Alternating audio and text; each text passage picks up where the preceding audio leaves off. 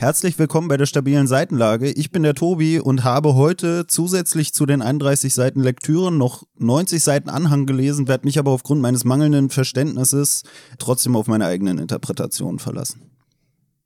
Ich bin Pelle und ich bin erstens überrascht, dass Tobi so eine lange Einleitung gemacht hat. Und zweitens weiß ich wieder, warum ich unser heutiges Buch im Abitur nicht gelesen habe.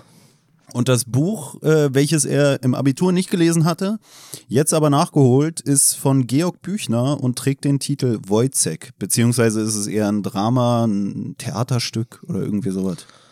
Ja, das Buch war wirklich ein Drama, Alter. Das war ein richtiger Drama. Das war auch ein ganz schönes Affentheater, fand ich, diese Kacke, ey. Ne, ich find's auch geil, dass du eben gesagt hast, meine Catchphrase war so lang. Ich hatte letztes Mal, also bei unserer Folge dazu Verschwörungstheorien, da war deine Catchphrase so lang und ich, die war mir auch zu lang, um irgendwie zu verstehen, worauf du hinaus wolltest. Und ich war dann so, okay, Catchphrase ist vorbei, wir fangen an. Und du hast später in der Folge nochmal irgendwann auf deine Catchphrase verwiesen und ich dachte mir so beim Aufnehmen so, Ah ja, ja, ja. genau. Keine Ahnung, wo da der Zusammenhang war. Weil war doch ja nicht viel, oder? War doch auch nur ein Satz. Das war aber irgendwas mit Fremdwörtern gespicktes oder so. War, nein, das war was mit Aluhut und AIDS-Affen, glaube ich. Aber ist auch Echt? egal. Ja, okay. ich glaube, es war gar, war gar nicht. Hä? Also, du hast ja hier gerade. Das sind für mich Fremdwörter. Für dich ist es ja ein übliches Bekleidungsstück. Ähm, was hattest du jetzt noch gesagt hier mit den Affen, Affentheater? Ja, das, das Buch hier war ein Affentheater. Also ist ja ein Theaterstück von, von Büchner. Und ich fand's richtig nervig. Und ich weiß genau wieder, wie ich mich im Abi gefühlt habe. Ich weiß genau, wie ich anfangen wollte, voller Elan da loszulesen und nach zwei Sätzen das wahrscheinlich in die Ecke geschmissen habe. Und dann gesagt habe, ja, ja, ich hab's irgendwo in meiner Tasche und nie wiedergefunden. Ich find's aber auch geil, dass du so traumatisch in Erinnerung hast und dann. Ähm, Gar nicht, verdrängt verdrängt komplett. Ich wusste nichts mehr von dem Buch. Ich hätte nee. nichts mehr gewusst, gar nichts. Es war wieder so, dass ich mir dachte, okay, Dicker, warum? Weißt du, so, ich will's dir nicht äh, zur Last legen, aber mittlerweile denke ich mir so, hast nicht das beste Händchen zum Teil, was so, also ich habe das Buch gekauft, so, weil du mich schon so anguckst, als würdest du gleich die Karte zurückspielen oder so oder den Ball. Aber du meintest ja so, ey, lass doch mal Wojcek lesen und ich dachte, oh, jetzt, jetzt. Ja, aber, mit, ja, aber mit welcher Begründung denn?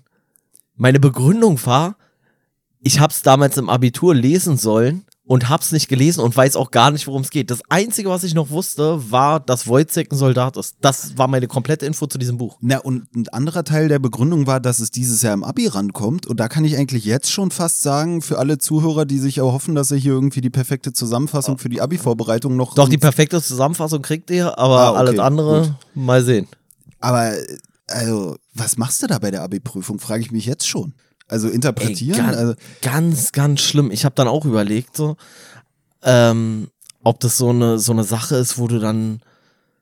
Nee, eigentlich auch nicht. Also es ist ja nicht mal so mit so Metaphern großartig geschmückt oder irgendwie sowas. Doch, ein bisschen schon, finde ich. Ja, ein bisschen hier und Hast da. Hast du schon mit dem Affentheater eigentlich gut drauf verwiesen, finde ich? Ja, aber so grundsätzlich muss ich sagen, nee. Also auch keine Sau. Ich verstehe auch nicht, warum man, warum muss man die Leute wirklich mit sowas machst du jeden, jeden, jeden Funken von Motivation im Abitur kaputt. Weißt du, was ich mir auch gerade denke, Alter? Wir haben vorhin schon über Resilienz geredet und da ist für mich jetzt auch die Frage, ähm, nach zwei Jahren Corona, dann Ukraine-Krise und jetzt dann Wojcek im Abitur, Alter, wie hart willst du die Jugend eigentlich ficken? Also wirklich, da verstehst du doch die Welt überhaupt nicht mehr. Weißt du, du verstehst schon die reale Welt nicht mehr. Hier versucht jemand die, die Welt auf Papier zu bringen und du sitzt da und denkst dir, was? Vielleicht war es jetzt aber auch einfach, dass sie gesagt haben, ey, wir holen den Wojcek wieder ins Abitur rein, weil dafür schmeißen wir die Leiden des jungen Werther raus, weil wir haben keinen mehr, der kontrolliert, ob die Schüler sich nicht umbringen, so weißt du? Ja, oder diese Lektüre spiegelt den Geisteszustand der Schüler nach zwei Jahren mit den ganzen komischen Wirrungen wieder. So, das könnte natürlich auch sein. Weißt du, dass du dann so Meinst du, dass bist, sie sich so lange, so lange von äh, Dosenerbsen ernährt haben, dass sie vielleicht nicht mehr so ganz klar im Kopf funktionieren, ja? Nee, ich meine nicht mal, dass sie Parallelen zu Wojcek entdecken, sondern generell zu dem, wie ich finde, doch ein bisschen konfusen Stil. Also man kann schon mal zum Hintergrund sagen, ist so ähnlich wie beim Prozess. Also in dem Anhang, den ich gelesen habe, wurde auch auf den Prozess verwiesen. Ich habe dabei aber eigentlich hauptsächlich verstanden, dass es auch so ein fragmentiertes Ge Gedöns war. Ja, ja. Der ist irgendwie auch, glaube ich, vor der Fertigstellung dann irgendwie verreckt oder sowas. Ja, ja. Also Georg Büchner. Da vor allem da stand, da stand irgendwo, habe ich gelesen, so, der leider viel zu früh verstorbene Georg Büchner. Und als ich das Buch hier gelesen hatte, habe ich gedacht, na ganz zu früh ist er eigentlich nicht gestorben. Eigentlich hätte er noch ein bisschen früher abnippeln können. Na, ich finde es auch so krass, irgendwie von den Werken, die er geschrieben hat, war nur eins irgendwie vollständig, wenn ich es richtig verstanden habe, da im Anhang. Der Und, Rest. und dann macht man so einen Affen um den, oder? Also so lauter unangefangenes, unausgegorenes Material habe ich auch zu Hause. naja, und der war einfach gerade mal 23, Alter. Der ist mit 23 gestorben. Da habe ich gar nicht drauf geachtet. Nee, da dachte ich mir auch so, tschüss, Alter, krieg dich mal ein, was ging denn bei dir ab damals so, dass er dann da auch so politische Sachen irgendwie geschrieben hat und du denkst dir so, Digga, du warst 23, krieg dich, also, keine Ahnung. Na, andererseits muss man ja sagen, war er im Zenit seines Lebens. Wenn man sagt, dass er mit 23 gestorben ist, dann ist er wieder in Relation zu seinem Leben, ist ja schon Spätwerk. Naja, ich muss auch sagen, irgendwie fühlt man sich schlecht, wenn man denkt, oh, ich bin älter, habe noch nicht so viel erreicht. Dafür denke ich mir aber auch, okay, der ist mit 23 gestorben, ich habe noch 30 Jahre Zeit oder so, weißt du? Also in der Hinsicht, er hat das Beste draus gemacht aus den 23 Jahren, die ihm zur Verfügung standen. Ja, und im ersten Moment denkt man vielleicht, boah, der hat ja richtig was erreicht mit seinen 23 Jahren. Und dann liest man aber sein Buch und denkt, naja, aber so dolle war jetzt auch wieder nicht. Also muss man jetzt auch nicht über, Ja, überbewerten. Und ist ja auch wieder was aufgrund dieses äh, fragmentierten Überbleibsels, was er da hinterlassen hat, dass ähm, er es ja auch gar nicht zu Lebzeiten veröffentlicht hat. Also ist wieder genau das Gleiche, so wer weiß, ob er es überhaupt veröffentlichen wollte. Da stand auch irgendwie in aber meinem Anhang, fragmentiert ist diesbezüglich eine komische Begrifflichkeit, glaube ich, oder? Weil ich fragmentiert habe ja gesagt, bedeutet ich habe ja, den Anhang nicht verstanden. Also hast du recht? Nee, nee, weil, nee, weil fragmentiert würde ja bedeuten, dass es mal ein Ganzes war und man es dann in Fragmente geteilt hat. Aber es war ja von Anfang an, es sind ja nur Fragmente gewesen. Es war ja nie ein Ganzes. Ach, du meinst Fragment? Ein Fragment? Sind ganz, also ein Fragment, äh, Nee, es sind Fragmente sind, einzelne Teile, aber fragmentiert ist nur, wenn du es aus dem Ganzen in einzelne Teile Würde ich zerlegst. sagen, ja. Aber, aber ist nicht. Was ist denn, was ist denn defragmentieren? Ey, komm, lass Na, mal wenn, auf. na, wenn man aus dem Ganzen wieder ein Zusammenhang, also ich glaube beim Defragment, du meinst jetzt hier beim PC oder sowas, ne? Ja, ja. Ich bin mir nicht so 100% sicher, aber ich glaube, bei der, beim Defragmentieren ist es, dass du, so, also ich mache es jetzt richtig für Behinderte, äh, für geistig Zurückgebliebene, so wie mich. Ich glaube, es ist so, dass dieses, also alle deine äh, gespeicherten Dateien und sowas, sozusagen wie in so einem rissigen Mosaik, also wie in so einem Mosaik liegen die da drinne und beim Defragmentieren werden die Zwischenräume zwischen diesen Dingern äh, kleiner, also dass es so kompakter wird, mehr oder weniger. Ach so, dass es dann kein Fragment mehr ist, sondern wieder ein zusammenhängendes. Ja, ja, ich glaube, ich, glaub, ich glaube so. Also ein zusammenhängender Speicher, anstatt überall kleine Fragmente und zwischen denen wieder so ein, wie so ein Hohl, Hohlraum Hm. oder so, keine Ahnung. Nee, hier äh, war dann auch noch geschrieben im Anhang. Ich dachte eigentlich, ich werde mich gar nicht auf den Anhang beziehen. Jetzt merke ich doch, da kann man einiges rausziehen aus dem Anhang. Und zwar, da war halt auch erklärt, dass irgendwie die, die Geschichte nicht so ganz in der richtigen Reihenfolge war und ein Kumpel von ihm hatte dann in die richtige Reihenfolge gebracht.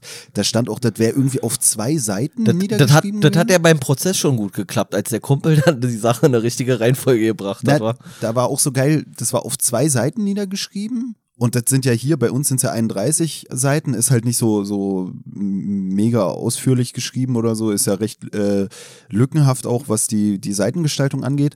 Aber da war dann auch irgendwas, dass der so übelst die Prozedur anwenden musste. Ich habe es auch gar nicht verstanden, ob das nur so Papier war, was unter dem Papier lag, auf das er geschrieben hat, weil da stand, er musste irgendeine komische Tinktur drauf machen, damit man die Buchstaben wieder sehen konnte. Also so Ach, aber richtig, das, das erklärt äh, wahrscheinlich, weil das habe ich irgendwie nicht verstanden, was das sollte. In dem, in der Geschichte ist es ja so, dass manchmal an bestimmten Stellen Worte mit so Pluszeichen versehen sind, also wie so Platzhalter. Also man hat dann einen Anfangsbuchstaben und dann hat man drei Pluszeichen. Du guckst gerade so, als wäre das bei dir nicht der Fall. Ich zeig dir mal ganz kurz. Naja, du hast das Reklamheft und ich habe das Heft für die Abiturienten oder so, glaube ich. Also meins ist von einfach Deutsch. Guck mal. Linke, linke Seite, ganz unten. Letzte Zeile. Hä? Linke Seite ganz unten, letzte Zeile? Äh, rechte Seite, Entschuldigung. Achso, ich dachte schon. Ich dachte gerade, ich bin zu blöd, die Plus. Weißt du, was ich meine? Das ist einfach, dann, dann sind da so Ja, Pluszeichen, wie so Platz, wie so Platzhalter und dann ist auf einmal kommt so ein ST so. Also, das sieht so aus, als ob da die Worte wirklich, also, ja, jetzt wo du es sagst, ist es vielleicht wirklich so gewesen, dass die da nicht leserlich waren oder irgendwie sowas und er nicht genau wusste, was da steht. Und dann packt das einfach so rein, dass auch keiner anderer weiß, was da steht. Na, bei mir stand Quatsch. auch drin, dass ursprünglich der Kumpel da von dem äh, Georg Büchner, der dann das so zusammensortiert hat und veröffentlicht hat, dass der das zum Teil irgendwie vervollständigt hat und dass er sogar den Namen des Hauptcharakters am Anfang falsch gelesen hat und, und dachte, das wäre ein Doppel-S. Und dann hieß der erst Wozek oder so. Und das ist halt auch schon wieder Mhm. geil, weil ich mir jetzt denke, stell mal vor, du bist im Abitur und dein Lehrer feiert diese Reklamdinger und dann kriegst du so einen scheiß Lückentext, wie du ihn da hast. Also ich bin jetzt schon gespannt, was du da so rausgelesen hast. Ich Ja, weiß auch nicht, ob sich jetzt unsere Versionen noch weitergehend unterscheiden. Das Ja, das, das sind nur so ein paar, paar Stellen, wo das ist.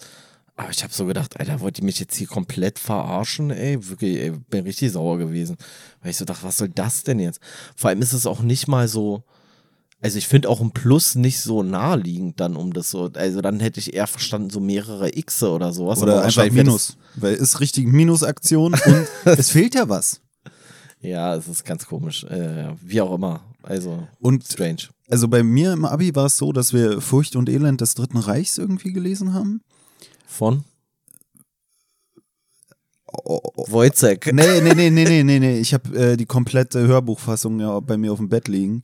Von Scheiße, Alter, wie hieß denn der nochmal? Mir sagt das nämlich gar nicht. Heinrich Heine?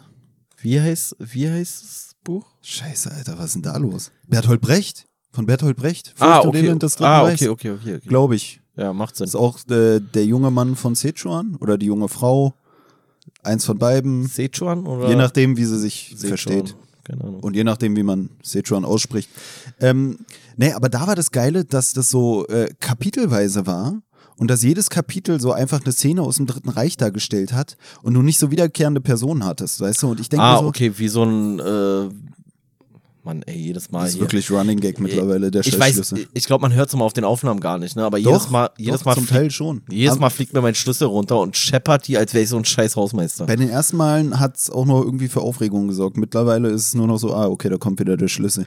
Aber Also so ein bisschen wie so ein, äh, wie so eine Momentaufnahme. Also man springt immer in das Leben von irgendwelchen Leuten rein oder was und dann ist so, ja, jetzt, weiß ich nicht, geht die Mutter da runter zum, zum jüdischen, weiß ich nicht was, ey, Krämer oder sowas und dann sieht sie, Scheibe ist eingeschlagen mäßig oder was. ja, und da ist halt auch das Ding dann gewesen. Ja, ist es so? Ja, ja, ja. Okay. Und, und als ich das in der Abi-Prüfung hatte, ich meine, ich hatte mir ja da die Hörbücher sogar reingefahren, da vor der Prüfung, aber selbst wenn du es nicht gemacht hast, konntest du, glaube ich, mit der Szene was anfangen. Weißt du, weil zum Ja, einen ja. war die vom Sprachgebrauch her leicht verständlich und zum anderen konntest du die für sich sehen. Du musstest halt nur wissen, in welcher Zeit das stattfand und, und, und und dann noch irgendwie alle komischen Naja. äh, Stilmittel rausfinden. Aber das hier, wenn du mir da eine Szene hinlegen würdest, ey, ich hatte so schon Probleme mit dem ganzen Ding und Aber dann noch die man dann 90 auch- Seiten anhang. Aber das kann man dann auch nicht verstehen. Also wenn du hier nur eine einzelne Szene rauspackst und nichts links, rechts gelesen hast, weißt du gar nicht, worum es geht. Ja, das ist ja genau das, was ich meine, ja. weißt du, wo ich mir denke, Alter, da Aber so sollte es ja auch eigentlich sein in einem Buch, so weißt du, dass du nicht einfach irgendwo rausnimmst und dann äh, komplett den Durchblick hast. Naja, ich weiß ja nicht, inwiefern sowas als Abi-Stoff umgesetzt wird, aber eigentlich könnten wir fast schon wieder eine Schweigeminute einlegen. So. Naja, also erstens könnte man das ja schon fast komplett in der Abi-Prüfung lesen. Also man, man hat ja locker die Zeit in der Abi-Prüfung, das zu lesen und nicht zu verstehen. Und zum anderen ist ja, es vor allem die Lehrer haben es ja auch nicht verstanden. Ja, ja. Äh, und zum anderen ist natürlich das Ding, du liest es ja vorher. Und dann kriegst du eine Szene aus diesem Buch, kriegst du dann und sollst dazu irgendwas sagen. So. Da würde ich sagen, geil, dass ihr mir die nochmal gebt, weil die habe ich auch nicht verstanden. jetzt habe ich ja nochmal die Möglichkeit. Oh, jetzt macht Sinn. Ja, oder manchmal ist ja auch einfach, dass man das so äh, zur jeweiligen Epoche oder sowas dann da in Verbindung setzen soll und sagen soll, warum ist das stellvertretend für irgendwas oder ja, wie auch immer. Ja, weiß nicht, willst du dann schon mal in die Zusammenfassung gehen und dann können Ja. wir gucken, wie stellvertretend das ist für die jeweilige Epoche? Ja, also die Zusammenfassung ist auch, geht eigentlich, glaube ich, relativ schnell. Ich habe mir hier nur zwei, drei Stichpunkte mal gemacht diesmal. Ähm, damit ich nicht so diese ganzen unwichtigen Scheiß mit reinpacken muss. Also wir War das schon der erste Stichpunkt, oder? der unwichtige Scheiß, ja. Das war mein Okay. erster Stichpunkt. Gut. Ja, also wie ihr schon gehört habt, es geht um den Franz Wojcek, seines Zeichens Soldat und der Lebensgefährte von der Marie, mit der er so ein uneheliches Kind hat.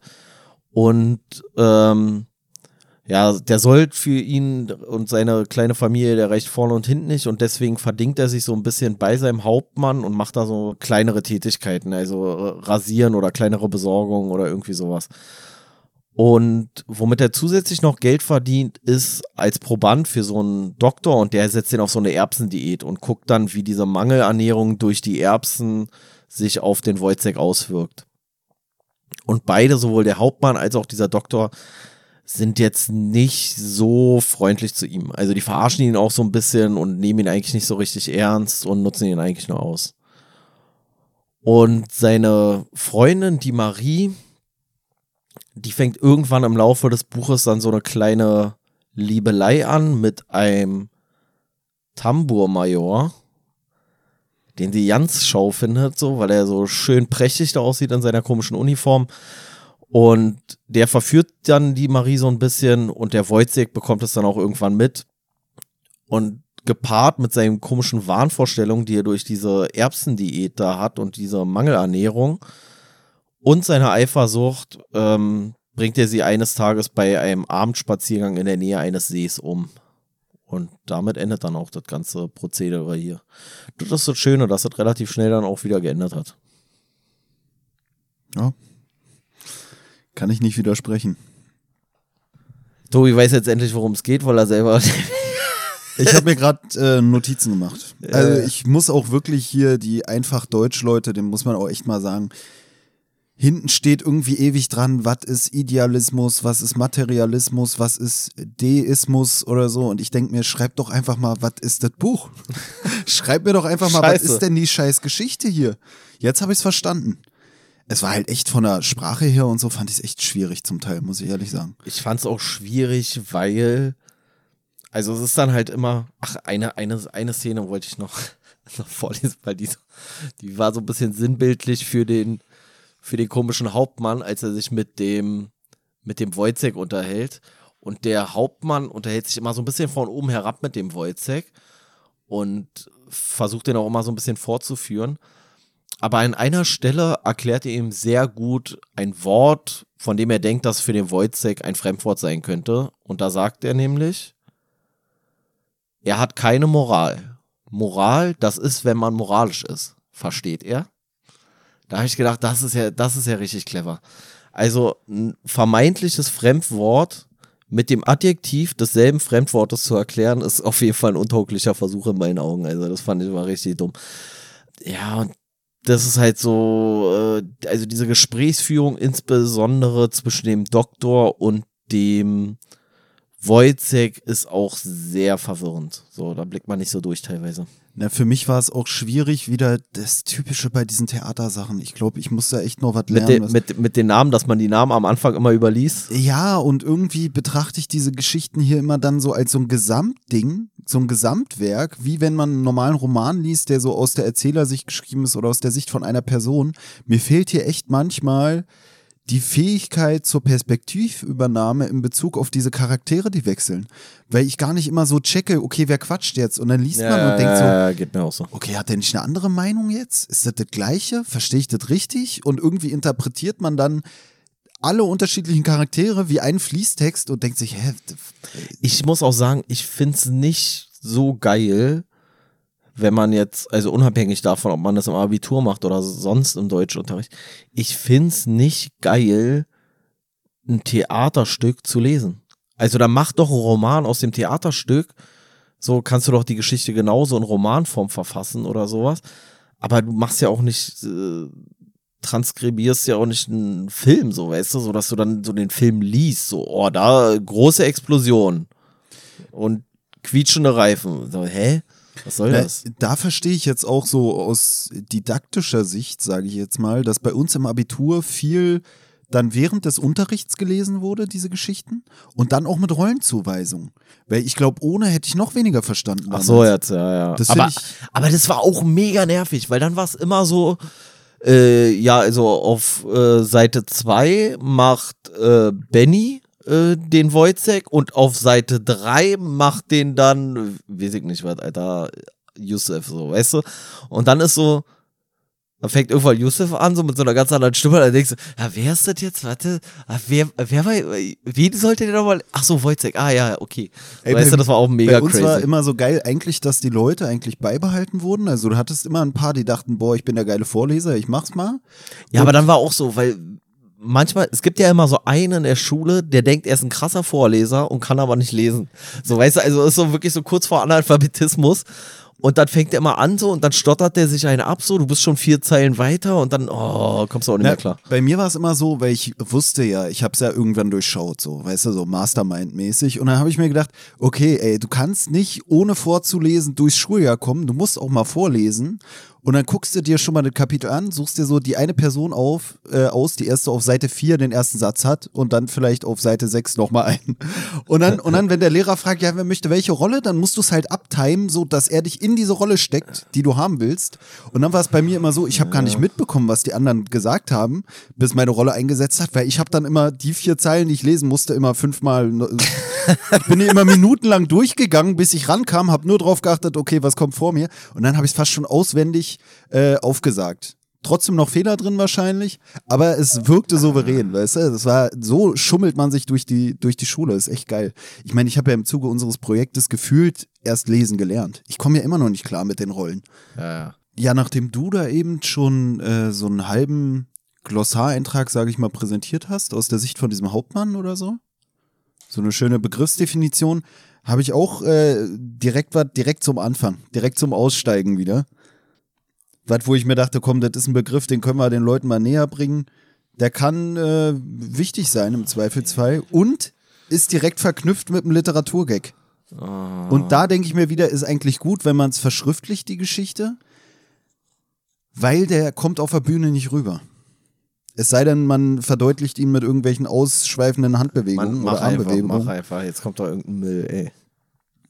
Da sagt nämlich der Wojcek äh, zu dem Hauptmann, sehen Sie so einen schön festen, groben Himmel, man könnte Lust bekommen, ein Kloben hineinzuschlagen und sich daran zu hängen. Nur Wege des Gedankenstrichels zwischen Ja und wieder Ja und Nein. Literaturgag ist hier zwischen Ja und Nein ist ein Gedankenstrich. Und Kloben, für jeden, der äh, mal irgendwie ein Wort für einen Haken aus Eisen braucht, Kloben ist ein Haken aus Eisen. Also wenn du das nächste Mal überlegst, so, oh, was ist denn das nochmal? Ah, ich brauche hier dieses Ding und du willst nicht wie ein Idiot rüberkommen, sagst du einfach, ich brauche einen Kloben. Haben wir, haben wir wieder Abhilfe geleistet. Für jeden, der in der Abiturprüfung sitzt und jetzt fehlt dir das Wort Kloben. Ist aber übrigens eins von diesen Sachen, die so typisch sind, offensichtlich für, ich weiß nicht, ob für alle Georg Büchner äh, Dinge oder hier äh, Schrifterzeugnisse oder jetzt speziell dafür diese Umgangssprache. Das habe ich irgendwo gelesen, dass das so, dass man, dass das so ungewöhnlich für damalige Verhältnisse war, das so umgang, umgangssprachlich zu schreiben. Ähm, ich finde es auch besser, wenn man es nicht so umgangssprachlich schreibt. Zum einen Zumindest- verstehe ich wieder nicht, warum es nicht in meinem Anhang stand. Was war mein Anhang? Ich verstehe es wirklich nicht. Am Ende stand da irgendwas zu einer Theateraufführung, wo die irgendwie alle auf ihren Stühlen sitzen und jeder macht seine Szene einzeln von den ganzen Charakteren. Gar nichts verstanden zu.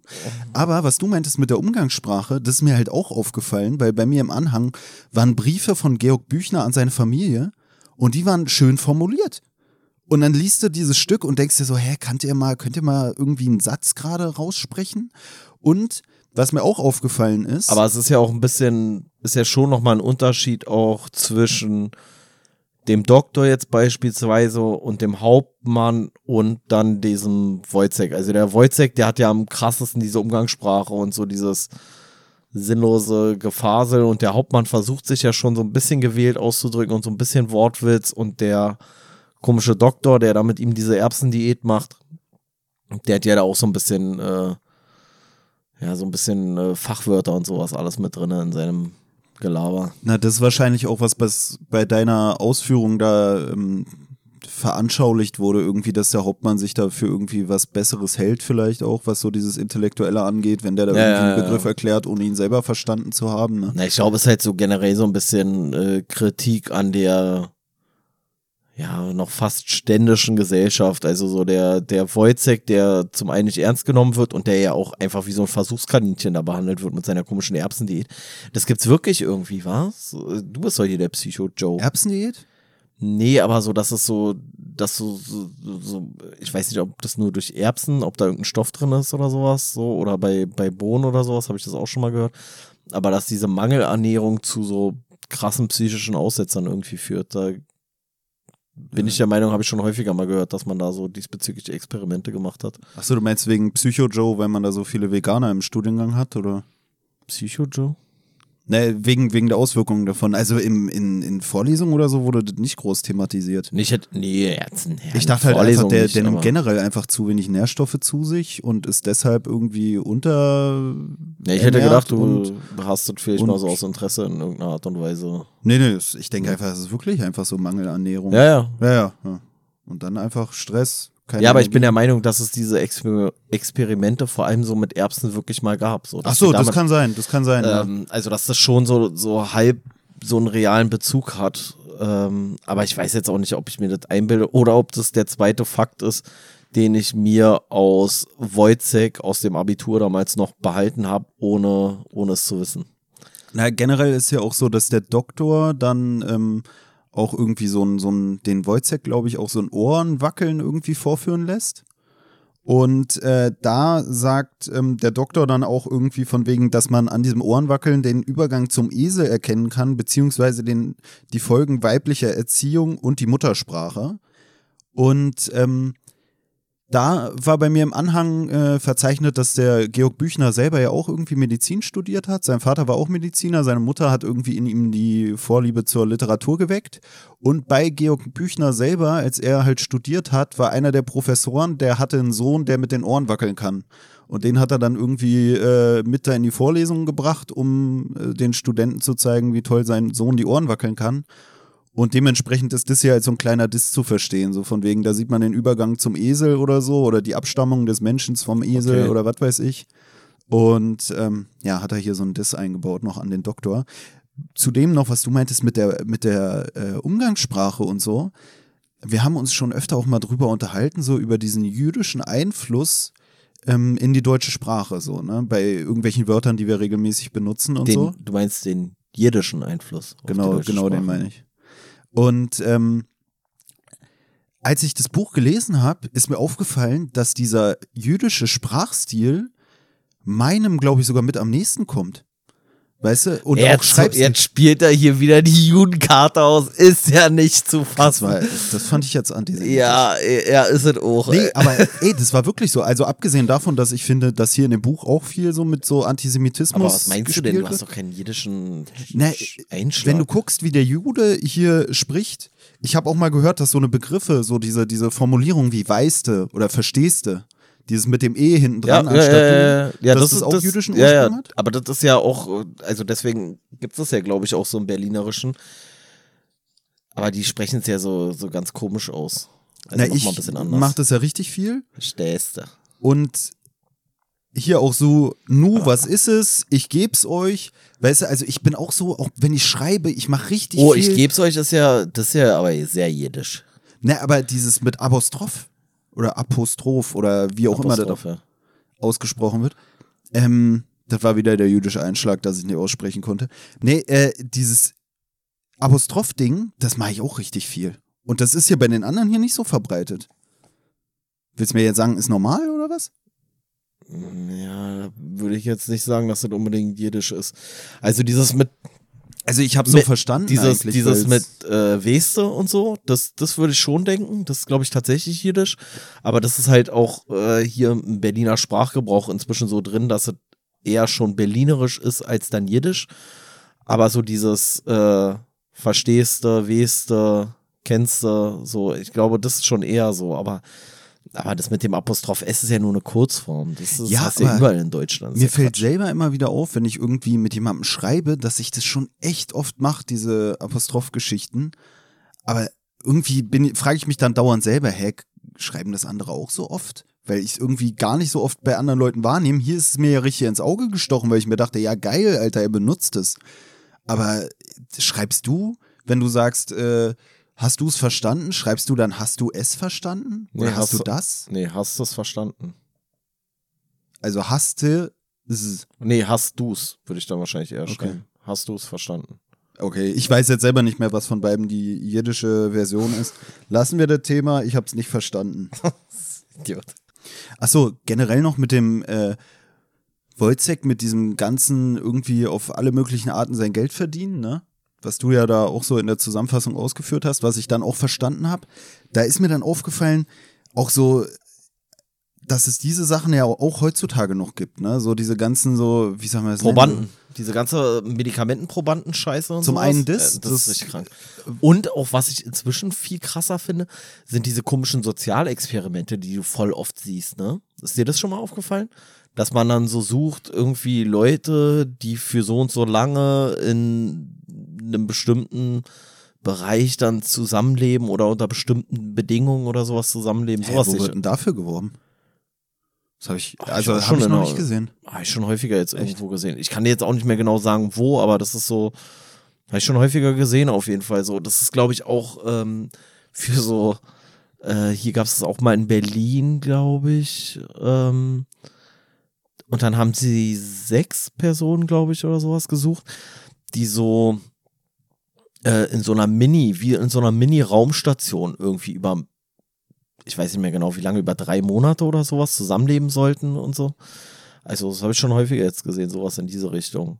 Oder halt auch so Nahrungsergänzungsmittel oder sowas, so für Schwangere und so. Ja, ja, ich- so ey, das- Nahrungsmittel das- und so kenne ich. Aber Vor allem, das finde ich auch richtig strange, ne? Also so Versuche zu machen mit so Schwangeren, ey, würde ich als Frau ja nicht machen. Würde ich auch als Mann dieser Frau nicht wollen, dass sie das macht. Ne, ich weiß auch immer nicht bei so Sachen. Manchmal denke ich mir, oh, hört sich schon verlockend an. Dann denke ich mir aber, Ja, ja, na okay, klar, aber- die geben aber- ja nicht umsonst so viel Kohle. Ich wollte gerade sagen, also es hört sich wahrscheinlich, ich habe ja auch schon ein paar Mal drüber nachgedacht, sowas zu machen. Ähm, also früher. Aber es ist halt immer suspekt, ne? Also wenn wenn es halt so ist, so, ja, du musst nur sechs Wochen ein paar Pillen fressen und dafür kriegst du dann 3000 Euro, dann denkst du erstmal so, das sind ja nur ein paar Pillen, aber wenn du dafür 3000 Euro kriegst, dann kann da was mit den Pillen nicht stimmen eigentlich. Oder zumindest das Risiko relativ hoch sein. Ich dachte mir auch so, der Wojcek wird ja dann zum einen so, so als so jemand dargestellt, der so an so Medikamentenstudien teilnimmt. Dann heutzutage wäre es dann wahrscheinlich auch jemand, der dann vielleicht auch noch so Pfandflaschen sammeln gehen würde oder so und zur Tafel oder irgendwie sowas. Ne? Also es soll ja, so darstellen. Ja, oder so hier so, so, äh, die armen Schweine, die dann hier so die Post austragen, weißt du, so diese Zeitung oder sowas morgens um vier oder so ein Blödsinn. Naja, es soll ja so darstellen, so du kommst mit einem Job irgendwie nicht mehr über die Runden, so Ja, wie so wir es heute auch zum Teil So ein. Multijobber halt. Das war auch im Anhang wieder aufgeführt. Jetzt verweise ich doch so oft auf den Anhang, dass der Georg Büchner irgendwie so ein Frühkommunist war irgendwie. Ich fand es auch zum Teil schwierig, weil er doch irgendwie einen stark religiösen Einschlag auch hat. Also es ließ sich auch so aus seinen komischen Briefen, die da im Anhang aufgelistet Ja, die waren. habe ich ja nicht gelesen. Naja, und das war für mich auch so, ich konnte es zum Teil nicht so ausmachen, weil manchmal in der Geschichte, du hast ja vorhin schon auf dieses Affentheater verwiesen und ich finde, da waren richtig viele Nennungen von irgendwelchen Tieren oder Vergleiche mit Tieren. Und da dachte ich mir so, er ist einfach der Meinung, oder soll das so ausdrücken, dass seiner Meinung nach der Mensch im Endeffekt auch nur wie so ein, wie so ein Tier ist und sich für mehr hält, als er ist. Weißt du? Aber dann liest du diese religiösen Sachen und denkst dir so, hä? Äh? Hm, Ja, ich würde eher denken, dass der, dass der Wojcek selber, dass der so entmenschlicht wird. Das ist ja auf jeden Fall. Also er ist ja da, also was du ja auch hier meintest mit Im den- Endeffekt ein mit den- Versuchskaninchen ja auch für den Doktor und so, ne? Genau, also erst so das Versuchskaninchen. Der komische Hauptmann, der führt ihn ja auch nur vor, indem er dann irgendwie so sagt, ja, wie ist das Wetter draußen? Und dann sagt der Wojcek so, ja, es ist äh, windig. Und dann sagt der Hauptmann irgendwie, ja, ja, Wind von Nord-Süd. Und der Wojcek pflichtet ihm dann irgendwie bei, aber gefühlt eigentlich nur aufgrund der Tatsache, dass er den irgendwie nicht verärgern will oder irgendwie verstimmen will. Und daraufhin macht sich der Hauptmann dann wieder über den Wojcek lustig und sagt so, haha, du Idiot, hier Nord-Süd geht doch gar nicht, ist doch voll Blödsinn und so. Also so dieses von, von oben herab gegenüber irgendwie den Leuten, die in ähm, aus Perspektive der Höhergestellten irgendwie niedere Arbeiten verrichten. Ja, ähm, der Wojcek sagt ja auch irgendwie, also hier geht es so um Tugend. Und äh, da sagt der Wojcek auch irgendwie, dass arme Menschen keine Tugend hätten, da im Gespräch mit dem äh, Hauptmann. Also so von wegen, dass er das so. Naja, keine Zeit, keine Zeit für Tugend, so mäßig, Genau. ne? Und da sagt er zu dem Hauptmann, sehen Sie, wir gemeine Leute, das hat keine Tugend. Es kommt einem nur so die Natur, aber wenn ich ein Herr wär und hätt einen Hut und eine Uhr und eine Anglaise und könnt vornehm reden, ich wollt schon tugendhaft sein. Und das verweist eigentlich auch schon wieder auf dieses, was wir au- auch eben schon in Bezug auf diesen Hauptmann gesagt haben, ne, dass der dann so, so spricht, als wäre er irgendwie was Besonderes, aber eigentlich mehr als äh, eine gehobene Sprache anwenden oder so kann er dann im Zweifelsfall auch nicht. Ja, äh, hier gerade in Bezug auf dieses mit der Zeit und so, äh, der Hauptmann hat auch irgendwo so eine Passage, wo er irgendwie so sagt, so dass er so Leute so ein Stück weit verachtet, die so hastig unterwegs sind. Weil er sagt, dass es irgendwie, äh, ich weiß gar nicht mehr, wie er es da ausdrückt, aber dass man, dass man solchen Leuten halt nicht trauen kann, dass sie irgendwie was Verschlagenes immer haben. Also die, jemand, der sich schnell bewegt, hat immer was zu verbergen. Muss ich auch gerade daran denken, ist bei uns auch eigentlich so eine Floskel, wer rennt, ist verdächtig. Also bei der Polizei ist immer so eine Floskel, wenn irgendeiner so rennt, dann fällt oft dieser Satz so, wer rennt, ist verdächtig. Und da musste ich an diesen Film, äh, sagte der was? Ich glaube, In Time heißt der. Mit Justin Timberlake und. Ist das das, wo die Lebenszeit so auf so einer Uhr steht? Ja, ja, genau. Ja, aber mehr weiß ich auch nicht. Mit Justin Timberlake und Amanda Seyfried, glaube ich. Achso, und wer da rennt, der hat halt keine Zeit und muss sich Ja, und irgendwie ist- Zeit beschaffen. Ja, nee, und das ist ja so, dass sie so eine Uhr implantiert haben und wenn diese Uhr auf Null ist, dann sterben die. Also die hören ab- mit 30, glaube ich, war es da. Mit 30 hören die alle auf zu altern. Und dann ist es halt die Uhr, also die Zeit von denen ist wie so eine Währung. Und wenn die Zeit halt abgelaufen ist, weil die halt in Anführungszeichen kein Geld mehr haben, dann äh, sterben die halt einfach von einer Sekunde auf die andere. Das ist so eine, ja, so eine Regulierung der Population. Und er kommt dann irgendwie in diese Verlegenheit, in Anführungszeichen, dass er auf einmal unfassbar viel Zeit hat. Und das will er aber natürlich so ein Stück weit verheimlichen und dass die Stadt oder die Gesellschaft so aufgeteilt in verschiedene Zeitzonen, damit du auch aus diesem, ich sag mal, aus dem Slum nicht in das Bonzenviertel gehen kannst, weil du so viel Zeit unterwegs ausgeben müsstest, um an so einer Mautstelle vorbeizukommen, dass du halt draufgehen würdest. Und er kann sich das dann aber leisten, aus dem Ghetto sozusagen in so eine Bonzenlandschaft zu kommen. Und dann wird er anhand der Tatsache unter anderem erkannt, dass er sich schneller bewegt als die anderen. Weil wenn du unendlich viel Zeit hast, dann musst du ja nicht mehr rennen so. Und er hastet aber immer so. Und, äh, oder schlingt beim Essen oder irgendwie sowas. So. Und daran wird dann erkannt, dass er, ähm, dass er nicht von da sein kann. Fand ich jetzt irgendwie in diesem Zusammenhang äh, interessant. Der Film ist auf jeden Fall eine Empfehlung, kann man sich mal gönnen. Na, ist ja auch wieder dieses so, wer, wer sich's erlauben kann, der kann halt, sag ich mal, chillen oder der muss nicht so um sein Überleben kämpfen. Passt auch wieder, also dadurch, dass er sagt, so, ja, wenn ich meine Sprache ändern würde oder wenn ich andere Klamotten tragen würde oder so, da steckt auch, finde ich, wieder dieses äh, mehr Schein als Sein mit drin, was wir ja auch schon öfter hatten, auch Ja, in, in anderen Büchern, so von wegen, du musst dich nur anders präsentieren, dein Inneres so, weißt du, so wie wir es auch bei Traumnovelle hatten oder so, dass eigentlich in jedem vielleicht auch irgendwas anderes schlummert. Und ähm, bei ihm hier so, wenn es so um dieses nackte Überleben geht, dann, dann hat er halt gar nicht die Möglichkeit, das irgendwie so zu verstecken, sondern er muss halt immer seinen Bedürfnissen nachrennen, sage ich jetzt mal, oder halt ums Überleben kämpfen. Ist auch was, was äh, ähm, auch wohl von dem Büchner angeprangert wurde, auch so Erbrechtsgeschichten oder so. Dass er auch gesagt hat, ey, äh, auch wenn man irgendwie in eine reiche Familie reingeboren wird, sollte trotzdem, da jeder Mensch irgendwie vor Gott gleich ist oder sowas, da jeder Mensch eigentlich gleich geboren sein soll, sollte kein Mensch die Möglichkeit haben, ohne was dafür zu tun, ein, ein sorgloses Leben führen zu dürfen. So. ist für mich auch eigentlich, also dieses ganze Prozedere des Erbens ist für mich auch eigentlich schon so ein, so ein Abgesang auf die Chancengleichheit, wenn du so willst. Weil ist ja dann in dem Moment nicht gleich. Wenn der eine irgendwie, weiß ich nicht, theoretisch 10.000 Euro erbt und der andere eine Million und der dritte gar nichts, dann haben die ja nicht mehr die gleichen Chancen, weißt du? Das zum einen. Und zum anderen ist mir gerade so aufgefallen, weil, weil wir jetzt zweimal so darüber gesprochen haben, dass so Hasten so ein Erkennungszeichen in diesem, also hier in dem Buch äh, für irgendwie arme Leute oder so verschlagene Leute oder sowas ist.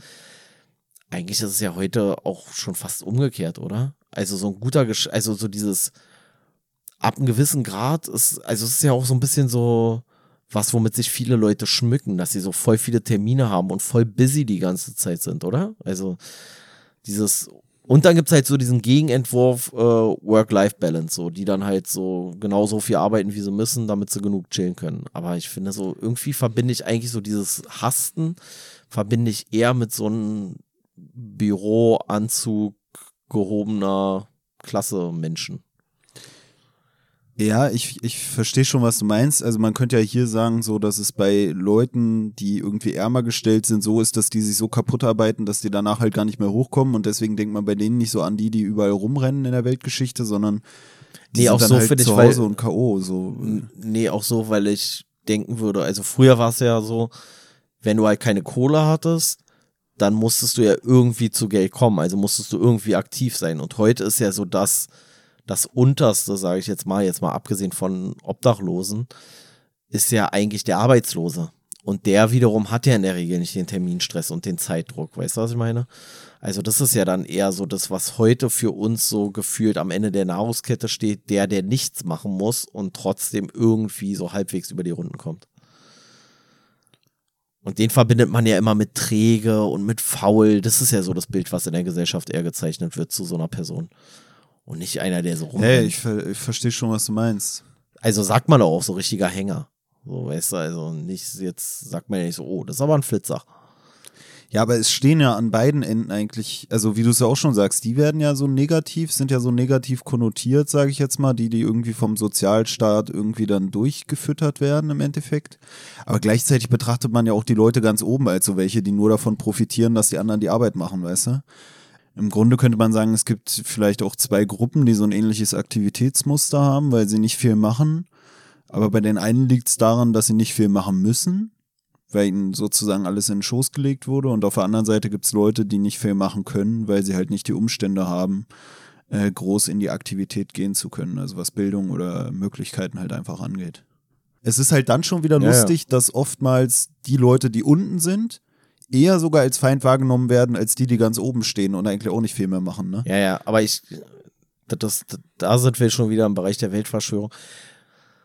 Ich glaube, das ist auch schon so eine Sache, die ein Stück weit irgendwie gesteuert wird. Weißt du, also solange du das Feindbild schaffst, was irgendwie weit, weit unter dir ist und mit dir gar nichts zu tun hat, ähm, lenkt es halt vielleicht von deinem, von deinem eigenen Unzulänglichkeiten oder von deinem eigenen äh, Dingen irgendwie ab, so weißt du. Also es gibt ja kein, es hat ja in der Oberschicht keiner ein Interesse daran, dass die Oberschicht zum Feindbild wird, so logischerweise. Und die haben aber gleichzeitig auch die Macht häufig oder immer eigentlich über Medien und äh, öffentlichen Diskurs und so weiter und so fort. Also das finde ich auch hier in dem Zusammenhang ganz passend. Also ich würde da erstmal einmal noch eine Aussage vorlesen, die irgendwie von Georg Büchner mal an seine Eltern irgendwie im Brief an seine Eltern gefallen ist. Und zwar hat er da gesagt, ähm, ich verachte niemanden am wenigsten wegen seines Verstandes oder seiner Bildung, weil es in niemands Gewalt liegt, kein Dummkopf oder kein Verbrecher zu werden, weil wir durch gleiche Umstände wohl alle gleich würden und weil die Umstände außer uns liegen. Also das ist zum einen so eine Sichtweise, die ich immer, also ich kann das richtig nachvollziehen, weil ich auch immer denke, so, wir wurden hier alle äh, in diese Welt reingeboren, wir haben uns unsere Gene nicht ausgesucht, wir haben uns unsere Umwelt nicht ausgesucht. Kann man natürlich sagen, ja, du kannst ja deine Umwelt ändern, du kannst ja woanders hinziehen oder sowas. Aber das ist für mich halt auch immer so, dass ich mir denke, ja, aber der Drang umzuziehen, die Möglichkeit umzuziehen, hängt auch immer von meinen Genen und meiner Umwelt ab. Und das Naja, ist und das das, ja was mich in diese Richtung drängt, im Zweifelsfall auch mein Land zu verlassen oder so. Meinst du jetzt hier Deutschland intern umziehen oder was meinst du? Ich meine generell, ich weißt du, wenn du diese Grundfaktoren hast, dein, deine Umwelt und deine Genetik, das hast du ja alles nicht ausgesucht und das formt ja im Endeffekt dein Wesen, dein Sein. So wird's ja hier auch dargestellt. Der Wojciech ist eigentlich eine arme Sau und dass er am Ende da landet, wo er landet, ist nicht irgendwie, weil er blöd war oder dumm war, sondern auch, weil er irgendwie Opfer seiner Umstände war, weißt du? Also es ist so ein bisschen auch so, wenn Ja, der, wenn ja der Doktor in seiner Haut stecken würde, wäre er wahrscheinlich genau da gelandet. So. Ja, das ist ja auch dieses Phänomen so ein Stück weit von äh, Ghettoisierung. Also, dass man dann den Leuten vorwirft, dass sie da nicht rauskommen aus dem Ghetto, also aus dem prekären Stadtteil oder was jetzt gerade aktuell das äh, woke Wort dafür ist. Ähm, aber gar nicht betrachtet, dass es halt auch viel schwerer ist für jemanden, der in diesen Umstände, die, der in diese Umstände reingeboren wird, überhaupt daraus zu kommen, weil ja dann damit häufig auch eine schlechtere Bildung einhergeht und dann könnte er vielleicht theoretisch irgendwann wegziehen, aber dann zieht er von dem einen prekären Stadtteil in den anderen prekären Stadtteil, weil er ja mit seiner Scheißbildung nur einen scheiß Job hat, mit dem er sich nur eine scheiß Wohnung in einem scheiß Stadtteil leisten kann, weißt du? Das ist halt auch immer so ein bisschen so die Arroganz. Nee, also hier in Deutschland, da hat ja jeder, hat ja jeder alle Chancen. Nee, hast du eben nicht. Also man hat deutlich mehr Chancen hier als irgendwo in, in Somalia oder in Mali oder vielleicht auch in den USA oder sonst irgendwo. Aber trotzdem hast du in Relation zu anderen äh, doch wieder dann nicht dieselben Chancen, logischerweise. Er ist ja auch wieder dieses so, dieses Streben irgendwie nach Materialismus hat ihn dann da zu diesem, also nach Geld und was weiß ich, hat ihn zu so einem sag ich mal, Verrückten werden lassen, ihn in seinen Wahnsinn geführt und äh, hier wird es auch, finde ich, an einer Stelle dargestellt, äh, ich mach mal kurz Seite 29. Und zwar nachdem der Wojciech schon diesen Mord, sage ich mal, an seiner Geliebten da, an der Marie, begangen hat. Also er ist dann da in so einem Wirtshaus und da entdecken die Leute irgendwie das Blut an seinen Händen und merken so, oh, der hat ja jemanden umgebracht. Und da sagt er, meint ihr, ich hätte jemanden umgebracht? Bin ich Mörder? Was gafft ihr? Guckt euch selbst an. Platz da. Und ähm, irgendwie hat das für mich so gepasst, dieses guckt euch selbst an, weil es wieder so ein bisschen dafür spricht. Eigentlich würde man sagen, Wojciech ist der Täter und die Marie ist das Opfer. Aber man könnte eigentlich auch sagen, er selber ist auch ein Opfer dieser ganzen Umstände, die die anderen einfach haben. Opfer der Gesellschaft. Genau. Opfer der Gesellschaft. Die Gesellschaft macht ihn, also die Gesellschaft nutzt seine Schwäche aus, sorgt dafür, dass er diese komische Erbsendiät machen muss, um überhaupt über die Runden zu kommen. Darüber wird er halt verrückt. Die Marie kann er auch nicht damit irgendwie mehr begeistern, weil die halt auch sieht, dass er nicht so richtig zurande kommt mit den Finanzen und so. Also sucht sie sich auch jemand anderen. Und im Endeffekt ist er ja eigentlich, also er ist ja in vielerlei Hinsicht das Opfer. Also diese Marie, da seine, seine Lebensgefährtin, ist ja auch eigentlich das, was ihn so ein bisschen antreibt. Und im Endeffekt ist es ja so ein, schon fast ein selbstzerstörerischer Akt, so wenn das, was ihn antreibt, ihn dazu bringt, dass er dann diese komische Erbsendiät macht und sich von seinem äh, Vorgesetzten da irgendwie, von diesem Hauptmann da schikanieren lassen muss und dann noch seine Freundin äh, ihn betrügt und er dann seine Freundin tötet, in dem Moment, wo er aber schon durch diese Erbsentherapie da, Erbsendiät völlig verrückt ist, dann hat er ja eigentlich schon alles verloren. Also er hat den ursprünglichen Antrieb verloren und er hat auch schon vorher seinen Verstand verloren. Und das alles in Anführungszeichen, weil die Gesellschaft ihn dazu gezwungen hat, diese ganzen Sachen zu machen. Ja, ist so ein, äh, ja, eigentlich so ein Aufopfern für die Familie, ne? So dieses typische, man tut alles eigentlich für seine Liebsten, ist dann aber vielleicht auch wenig für seine Liebsten da oder opfert sich so sehr der Arbeit, dass man am Ende gar nicht mehr klar denken kann oder gar keine naja, Energie mehr investieren kann. Und, und, dann kommt da der gut aussehende, nette Hauptmann, der tugendhafte Hauptmann, der so gebildet erscheint nach außen hin und äh, oder Tambourmajor, was auch immer das ist, und der ja. erklärt sich dann die Marie. Ja, wobei man das ja der komischen Marie da auch gar nicht, äh, gar nicht übel nehmen kann, weil dadurch, dass er ja so da seine komischen Erbsen die ganze Zeit frisst und dann sowieso verrückt wird, ist ja dann auch kein Wunder, dass sie in den sich in den nicht ganz so verrückten, dafür aber eher arroganten Tambourmajor irgendwie verliebt, weißt du? Also ist ja so selbsterfüllende Prophezeiung mäßig, so ein Stück weit. Naja, ist ja generell dieser Spagat zwischen Arbeit und Familie, so was man auch oft hört, auch in Bezug auf das, was du ja meintest, da mit diesen äh, Businessleuten, die dann viel rumreisen, wo man dann auch sagt, dann hast du eigentlich nicht mehr die Zeit für deine Familie oder sagt man ja auch immer, Karriere und Familie stehen sich, stehen sich eigentlich so widersprechend gegenüber oder sowas, ne? Vor allem jetzt, wo du dann da so äh, eine Gesellschaft hast, wo du eigentlich nicht mehr das so hast, dass ein Part in der Familie dann meistens die Frau sich nur um die Kinder kümmert und der Mann ist der Arbeitende. Jetzt dadurch, dass beide arbeiten, ist es vielleicht sogar noch mal schwieriger, dann das so unter einen Hut zu kriegen, ne?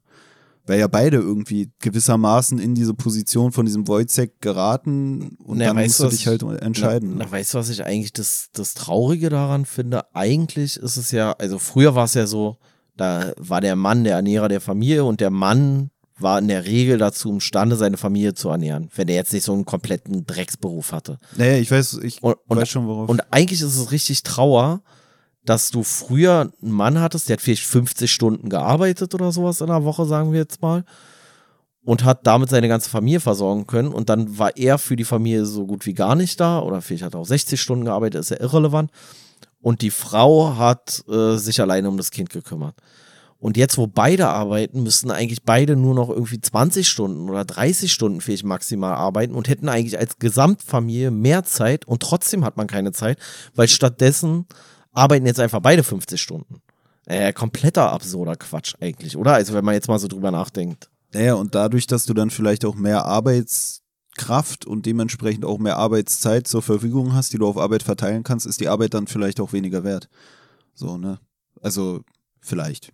Eigentlich, man braucht ja auch für irgendwelche Arbeiten die Leute, aber ich meine nur, weißt du, wenn, wenn du einen Mangel an, an Arbeitskraft hättest, dann würdest du ja vielleicht auch mehr zahlen, um die Arbeitskraft zu kriegen.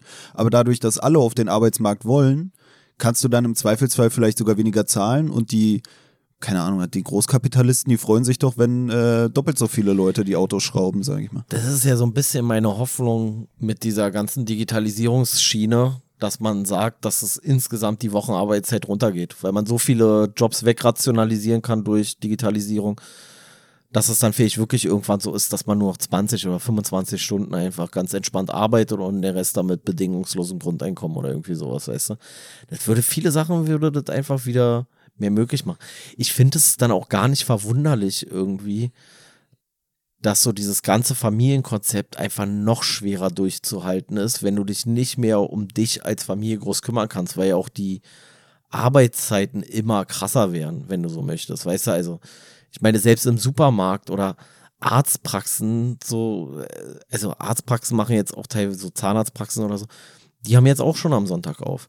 Und Supermarkt hat eigentlich auch schon sechs Tage die Woche auf und eigentlich immer bis 24 Uhr schon fast Standard oder bis 22 Uhr. Ja, da bleibt ja alles auf der Strecke so. Und so geht es ja in immer mehr Berufen, dass sich die Arbeitszeit immer weiter in den Abend verlagert und immer mehr Leute Schichtdienst machen, der eigentlich nicht sein müsste. Aber weil immer mehr Leute Schichtdienst machen, brauchst du auch immer mehr Angebote und Dienstleister, die Schichtdienst anbieten. Weißt du, was ich meine? Also, wenn viele Leute im Schichtdienst sind, dann legen die Wert darauf, dass die Supermärkte auch bis 22 Uhr aufhaben oder so. Na, ich finde auch ein großes Problem. Also eigentlich finde ich ja, Arbeit ist ja auch irgendwie sinnstiftend. Du hast was zu tun. Arbeit macht frei. Bisschen meditativ vielleicht auch noch und du siehst irgendwas entstehen, du kreierst irgendwas. Aber was ich dann auch krass finde, so wenn du wirklich so Vollzeit halt arbeitest, dass man dann irgendwie auch so wenig Zeit hat, sich dann noch so, so sag ich mal, fortzubilden ja, oder so neben ja, der voll, voll. Ich finde, ich finde das auch. Also ich meine, Aber man ich- sieht es ja selber schon. So, du, ich meine, du arbeitest jetzt wieder, glaube ich, Vollzeit, ne? Und dann nebenbei so ein Buch lesen ist ja doch irgendwie dann schon anstrengend. So, man muss sich trotzdem die Zeit nehmen, man muss sich irgendwie ruhig hinsetzen können, halt eigentlich auch alleine so, ne? Ist halt so. Und eigentlich bringt es ja auch nicht viel, sage ich jetzt mal. Also da, da wird nicht groß honoriert, sage ich mal, von meiner Umwelt, außer natürlich von unseren Millionen Zuhörern. Aber ähm, da kommt wieder jetzt der Weltverschwörer in mir raus, so. Also zumindest wird es ein Stück weit begrüßt, weil je mehr du arbeitest, desto weniger Gedanken kannst du dir darüber machen, ob das so, wie es gerade abläuft, ob das irgendwie gerecht und fair ist, weißt du?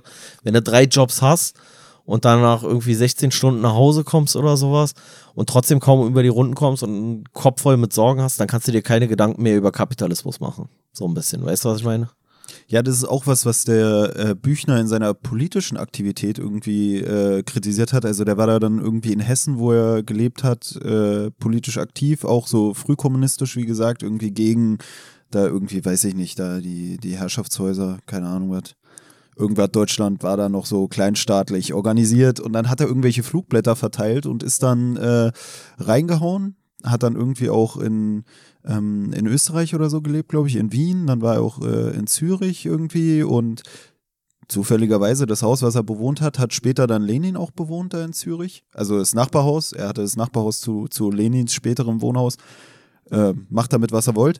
Ähm, auf jeden Fall hatte er halt da auch Probleme und äh, in meinem Anhang waren auch diese Flugblätter abgedruckt und da ging es auch viel so darum, dass er gesagt hat, äh, die, die, die Bürger sollen sich erheben, das Volk soll sich erheben, die Bauern müssen aufstehen. Also er sagte auch irgendwie, es gibt zwei Hebel, die das Volk in Bewegung setzen. Zum einen wäre es irgendwie eine Knappheit an Nahrung und Ich wollte gerade sagen, Hunger.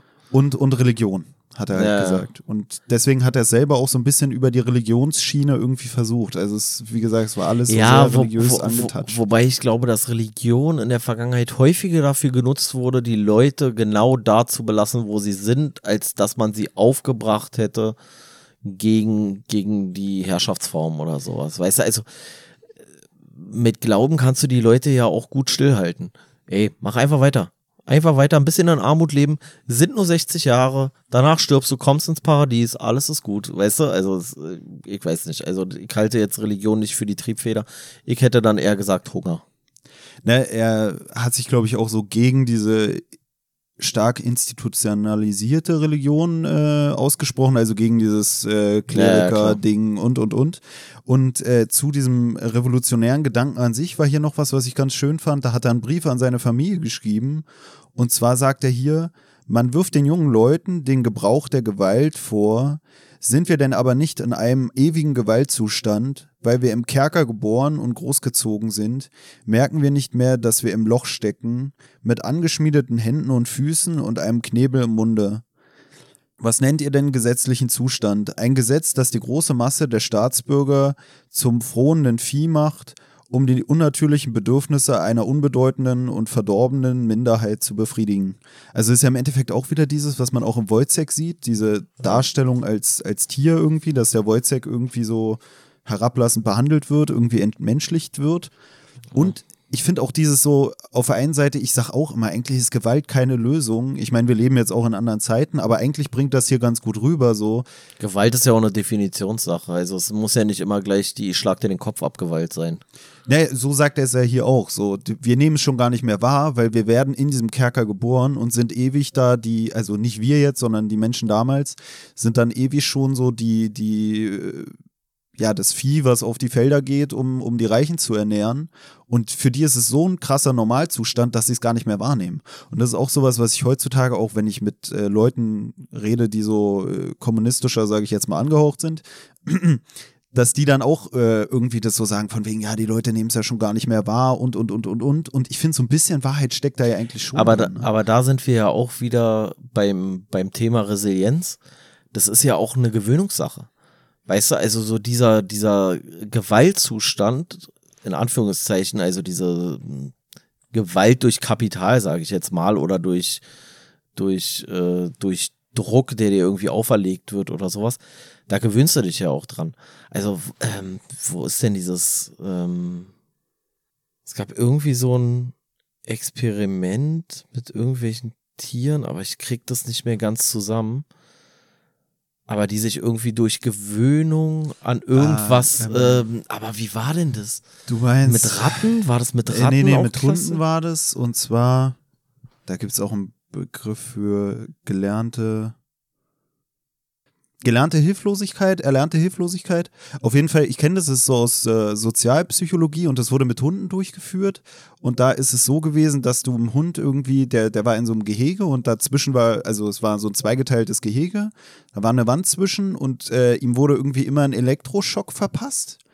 Und wenn er dann rübergesprungen ist auf die andere Seite des Geheges, wurde ihm da auch ein Elektroschock verpasst.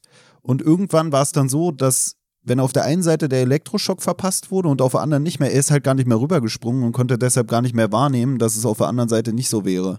Und das ist so diese erlernte Hilflosigkeit, von wegen, es wird sich sowieso nichts ändern, man probiert es irgendwann schon gar nicht mehr.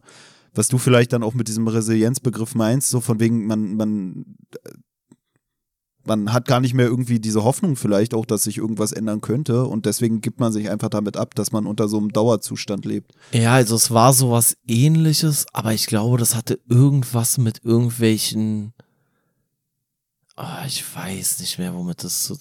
Ich, ich glaube, das Experiment, was ich im Kopf hatte, war irgendwie mit Mäusen oder mit Ratten oder sowas. Aber es ging in so ein, es ging in so eine ähnliche Richtung, die sich, glaube ich, durch irgendwas. Oh, ey. Also ich meine, im Endeffekt ist ja viel Forschung mit Mäusen und Ratten. Ja, ja, ja, aber es ging eher darum, dass sie, glaube ich, irgendwas, irgendwas zu fressen bekommen haben oder so, von dem sie gemerkt haben, dass es ihnen nicht gut tut. Aber die haben auch keine Alternative bekommen zu dem Fressen.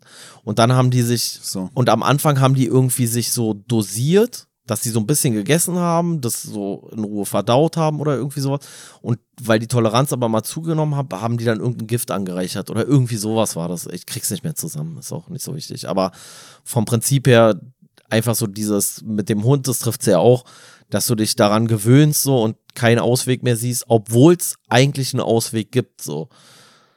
Ja, ja, ja, was du meintest, ist so ein bisschen einfach so, äh, ja, dass man, also es hört sich fast schon nach so einer Suchtstudio oder so. Ja, ja, sowas an. in die Richtung war das auch so irgendwie, ja. Dass dieses Gift dir eigentlich immer weniger anhaben kann, weil du immer mehr deinen Körper schon dran gewöhnt hast, das aufzunehmen, vielleicht sogar ein, ein Bedürfnis danach entwickelt hast und deswegen ja, dann auch ich, mehr davon. Also ich glaube, es war was, was die süchtig gemacht hat und den gleichzeitig aber Schmerz zugefügt hat. Irgendwie so eine, so eine Geschichte war das, glaube ich. Und die dann immer mehr Sucht entwickelt haben und immer mehr gegessen haben davon und immer weniger diese negativen Faktoren dann noch gespürt haben, aber trotzdem dann daran. Ja, es kann ja auch sowas wie so, so Entzug sein oder so, ne? Wenn du es dann nicht kriegst, dann fühlt es sich schlechter und deswegen nimmst du immer mehr davon. ja, irgendwie genau sowas. Genau irgendwie so ein Blödsinn war das. Aber genau kriege ich es nicht mehr zusammen jetzt gerade. Ja. Muss noch mal gucken. Ähm, ja, aber ich glaube, das ist so ein bisschen das Phänomen, so diese, diese Hilflosigkeit, die, glaube ich, auch ganz oft eigentlich äh, nur so wahrgenommen wird und gar nicht so der Fall ist. So. Weil ich mir immer so sage, so, dann geht man morgen alle nicht mehr arbeiten. Dann gucken wir mal. Gucken wir mal, wer zuerst, wem zuerst der Atem ausgeht, so, weißt du? Weil im Endeffekt ist es sehr häufig so. Das ist genau das, äh, was der ähm, Büchner eigentlich auch mit seinen Flugblättern sagen wollte. Aber ja, du hast halt immer dieses Problem, ne, wenn du es dann sein lässt und wenn es nicht alle machen, das ist ja, ja, ja genau ja, dieses Streikbrecher, Ding. Streikbrecher. Streikbrecher ja. sind die sind die Gefahr, Alter. Ja, das, äh, das ist das Ding.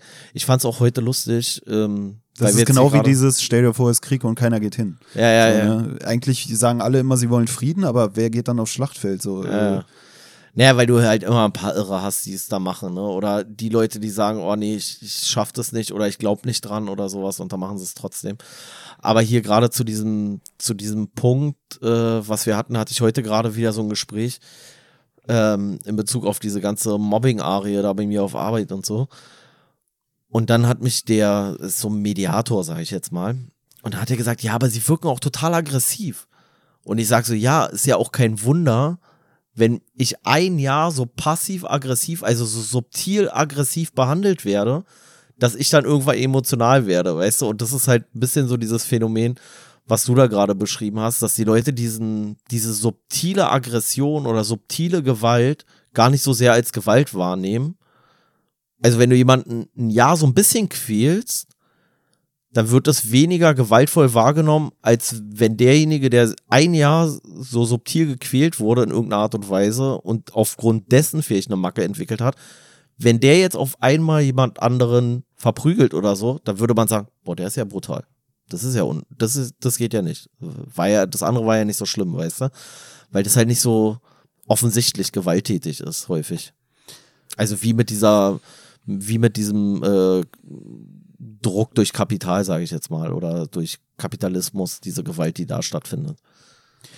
Ja, ähm, ja, ich weiß nicht, ist ja jetzt auch dann äh, eine private Sache, aber ich glaube, du bist auch nicht so mega konfliktscheu, weißt du? Also hier der, der Wojcek, der ist ja schon so, dass er eigentlich die ganze Zeit sich zurückhält und dann platzt das na, so der, in einem na, Ding raus. Na, der hat, der hat so eine, äh, so ein Amokverhalten. So, weißt du, also hier bei dem Wojcek finde ich so dieses Ding so, ey, der wird so zehn Jahre gequält in der Schule und dann rastet er gleich übertrieben aus, so, weißt du. Also ja, ist so dieses, vielleicht auch so Duckhäusertum. Ja, ja, so reinfressen, Grade, reinfressen und irgendwann explodierst du halt trotzdem. Ist halt die Frage, wann. Gerade dieser, ähm, Bauer sozusagen, der dann nicht aufsteht, so der so alles mit sich machen lässt, der sich eigentlich opfern lässt, anstatt mal äh, den Aufstand irgendwie zu starten, so wie er hier von dem Büchner oder so auch dargestellt wird oder was du eben meintest, so von wegen, wenn die alle aufstehen würden. Der ist eigentlich so das Paradebeispiel von dem, der alles mit sich machen lässt, bis er am Ende zugrunde geht. So. Naja, wobei er ja dann trotzdem auf eine gewisse Art und Weise später zum Täter wird, indem er ja dann seine Lebensgefährtin absticht, die ja eigentlich das kleinste Übel noch ist, in Anführungszeichen. Aber die wahrscheinlich so die einzige Person noch ist, der noch irgendwas zutraut und sogar die enttäuscht ihn dann in irgendeiner Art und Weise. Aber wer, wer würdest du sagen, also wer würdest du sagen, ist eher das Opfer, sie oder er? Naja, er ist schon eigentlich so das, das schlimmere Opfer, weil er wird ja von allen Seiten wird er ja scheiße behandelt. So. Also er hat ja gar keinen Ausweg. So. Er wird ja da, also er wird ja dann auch irgendwann psychisch labil. So. Ja. Also eigentlich hat die ganze Gesellschaft ihn so gemacht. Seine Lebensgefährtin hat ihn so gemacht, der Hauptmann hat ihn so gemacht, der Doktor, der, der Tambourmajor, der sich darum nicht kümmert, der auch so arrogant ihm gegenüber ist und der ihn ja dann auch in irgendeiner Szene so ein bisschen da verprügelt. Und die ganze Gesellschaft, der ist es eigentlich auch egal. Aber in dem Moment, wo er die Frau absticht, dann zeigen sie alle mit dem Finger auf ihn, weißt du, und sagen so, oh nee, sowas machen wir aber nicht so, weißt du? Und das meine ich mit dieses subtile Gewalt und so dieses ganz offensichtlich Gewalttätige. Dann wird das offensichtlich Gewalttätige häufig als schlimmer empfunden, obwohl das andere vielleicht genauso schlimm ist, weil du ja auch, also, ob du jemanden verprügelst oder ob der, weiß ich nicht, hier so wie hier irgendwie so eine Psychose oder weiß ich nicht was, Schizophrenie oder was auch immer entwickelt.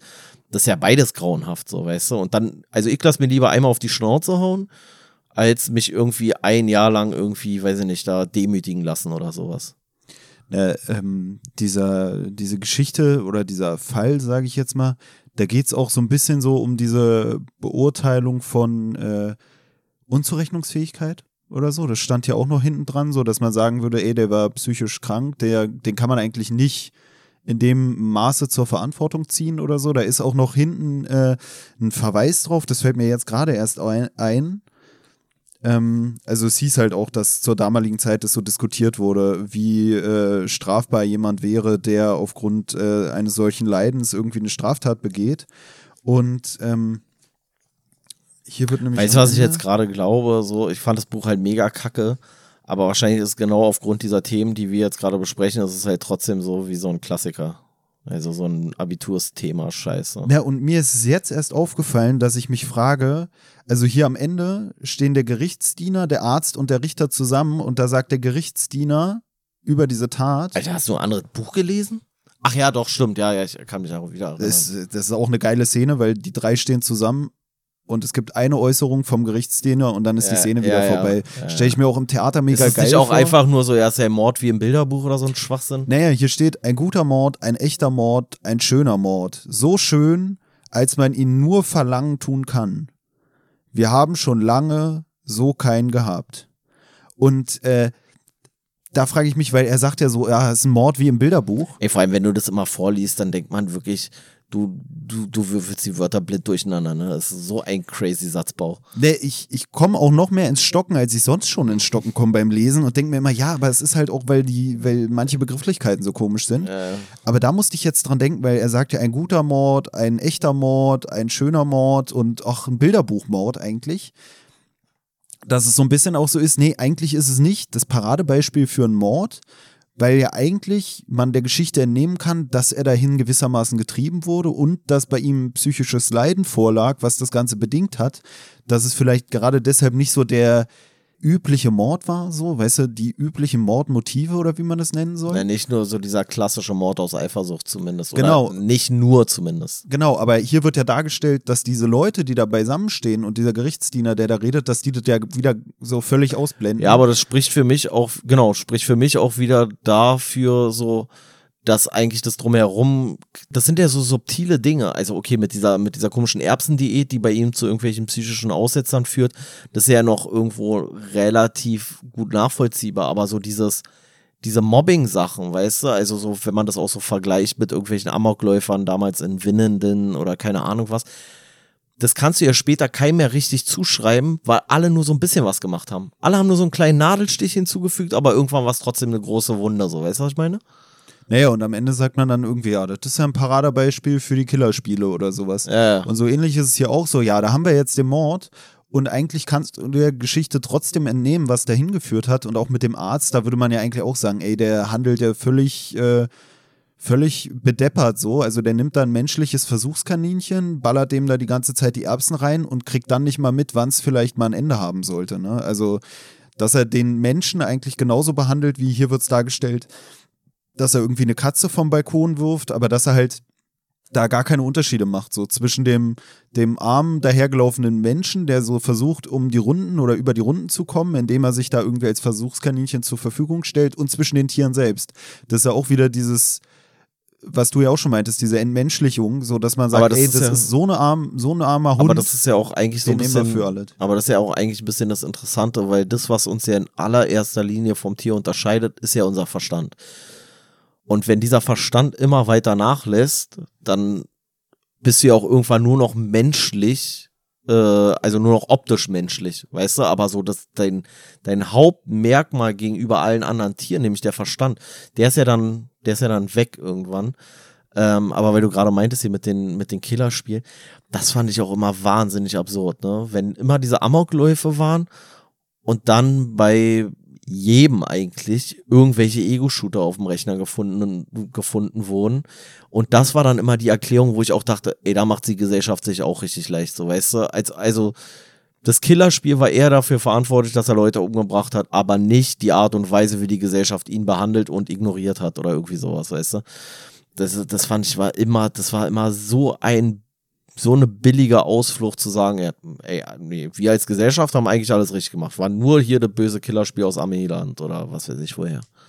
Ja, für mich ist eigentlich sogar diese Zocker-Sache eigentlich sogar was Geiles hinsichtlich dieser ganzen Globalisierung und auch irgendwie so einem Gefühl der Weltgemeinschaft oder so, dass Also man so mit allen möglichen Leuten zusammenhockt, was zockt. Ist ja auch bei diesen Anonymous-Sachen oder so, da stecken ja dann, glaube ich, auch im Endeffekt so aus allen möglichen Ländern irgendwelche Leute mit drin. Ja, also ich, ich finde, das ist immer ein bisschen, ich sehe es immer ein bisschen zwiegespalten, weil ich mir einerseits sage, im Internet hast du halt so eine große Community, die du in keiner Stadt irgendwie sonst finden kannst, so dass du wenigstens irgendeine Art und Weise der sozialen Interaktion vielleicht noch hast und wenn es dann nur noch übers Internet ist. Andererseits finde ich es halt auch richtig bedenklich, wenn der einzige Bereich, in dem du dich halbwegs sicher bewegen kannst, dann nur noch das Internet ist, weil du dir da halt irgendwie eine Persönlichkeit zusammenspinnen kannst. Also äh, ich sehe es so zwiegespalten. Naja, und im, im Internet hast du dann auch wieder so abgespaltene Communities, die da irgendwie, weißt du, so diese, diese Anonymous-Geschichten oder sowas, so eine komischen Hackergemeinschaften, das sind irgendwie ganz wenige Leute, aber die haben trotzdem, theoretisch könnten die das ganze Internet an- oder ausschalten oder irgendwie sowas. Also wenn da irgendwie die, die Weltgemeinschaft, sage ich mal, aufstehen wollen würde, dann kannst du halt so, wie es jetzt da auch in, im Zuge dieser Russland-Sache ist, da können ja auch alle möglichen Regierungen irgendeinen Scheiß ausknipsen oder so und dann kommt keiner mehr rein. Ne? Nee, ich Also- finde, ich finde, es kommt halt drauf an, weil dieses Internet bietet halt einerseits die Möglichkeit, wenn du jetzt der eine Sonderling, sage ich mal, in der Klasse bist, der irgendwie ein schräges Hobby hat, keine Ahnung, der sich irgendwie so eine Schaffnermütze aufsetzt und in seinem Keller die ganzen Tag Modelleisenbahn spielt. Dann kannst du das Internet halt nutzen, um da mit Leuten irgendwie in Kontakt zu treten, die deinen komischen Spleen auch teilen. So. Und dann können die sich da ihre Bilder hin und her schicken und darüber reden und austauschen und keine Ahnung was machen.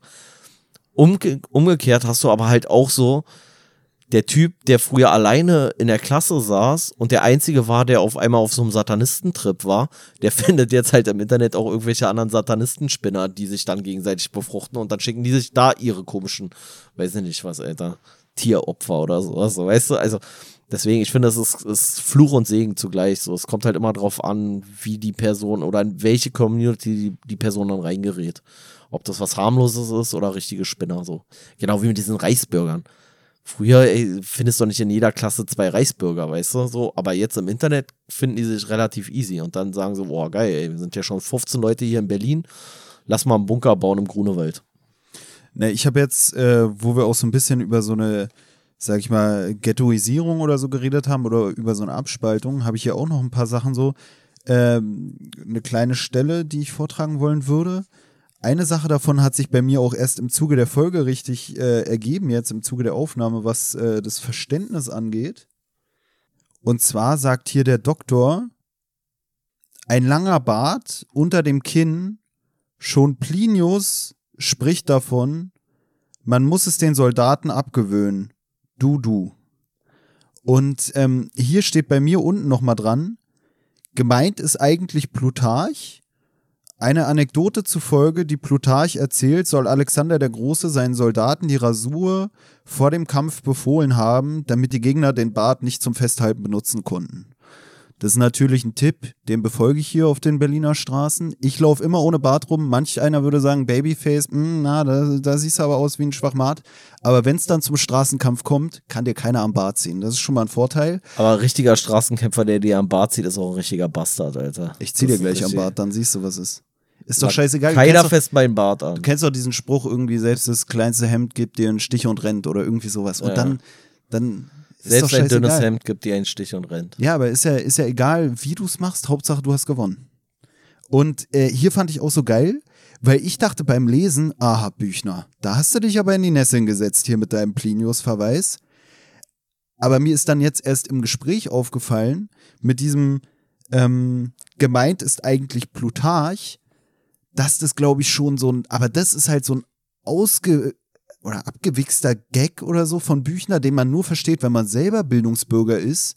In dem Sinne, dass Büchner da drin eigentlich versteckt hat, dass ähm, der Doktor die falsche Person zitiert, glaube ich. Ne? Ich glaube, das ist auch schon wieder sowas. Die halten sich alle für super schlau, aber eigentlich haben sie auch keine Ahnung, haben irgendwo was aufgeschnappt. Ach so, okay. Ich, ich war mir nicht sicher. Ja, ich mir auch nicht. Ja, ich auch nicht. Aber jetzt im Zuge unseres Gesprächs, wo wir das Kann beim sein, Hauptmann ja. schon so festgestellt haben, dachte ich mir, ah, okay.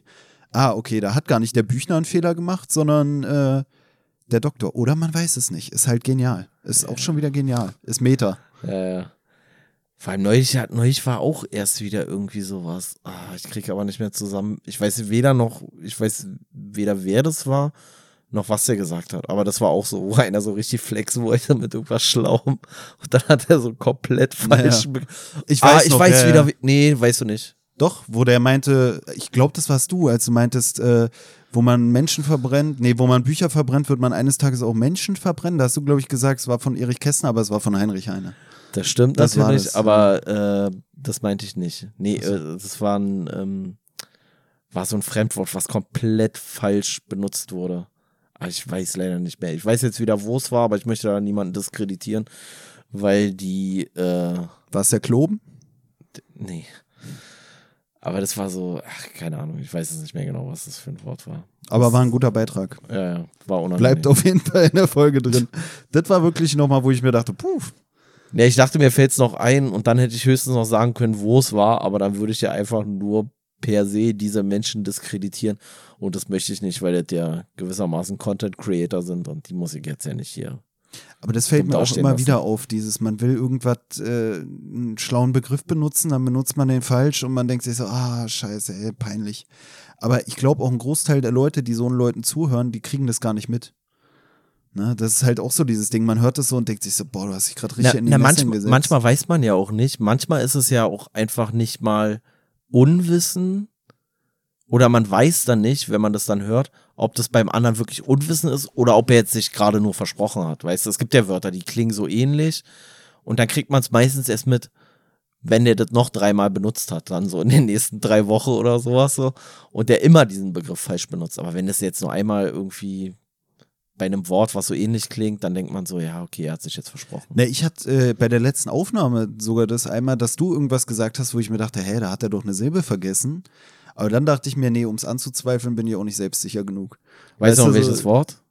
Ah, Manchmal merkt man es ja auch selber dann. Ich habe es auch neulich, habe ich es auch noch mal es irgendwo gehört sogar, wo ich mich auch sogar drüber geärgert habe. Aber dann wollte ich es auch nicht mehr korrigieren. Ne, ich, ich weiß auch nicht mehr, was es war, aber ich weiß nur, dass mir da irgendwas, wo ich dachte, hä, war das jetzt richtig? Aber dann will man es auch nicht korrigieren, weil man denkt, wenn es falsch ist, so, dann ist es noch peinlicher. Dann habe ich mir gedacht, ich vertraue einfach dir als Autorität. Und wenn es falsch war, dann lachen sich die anderen ins Fäustchen.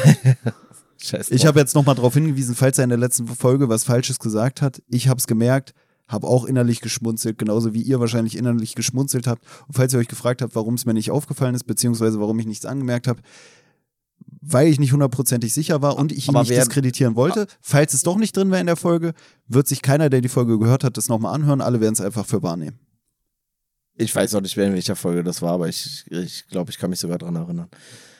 Aber der Punkt ist, während ihr dann äh, alle stillschweigend äh, das belächelt, werde ich vor Scham am Boden versinken, wenn ich das jemals nochmal hören sollte. Aber macht nichts. Ich habe auch noch äh, zwei Aussagen hier im Anhang gefunden, wo ich mir fühle ich äh, zugeschrieben habe. Fühl ich. Äh, ich glaube, nur eine davon werde ich vorlesen, weil die war, glaube ich, Ha wirklich oder gut. hast du ge geschrieben, fühle ich? Oder hast du Fühl Apostroph ich, ich fühle Apostroph S? Es hatte jiddischen Einschlag. So, was hat er hier geschrieben? Ach so, ja. Hat, äh, das ist eher so eine Metageschichte wieder in Bezug auf ähm, Den, ist das wieder so ein unnötig langer Satz? den Wojcek, also zum einen finde ich geil, hier wurde dargestellt, dass der Büchner immer versucht hat, in seinen Geschichten irgendwie die Sachen als möglichst real darzustellen.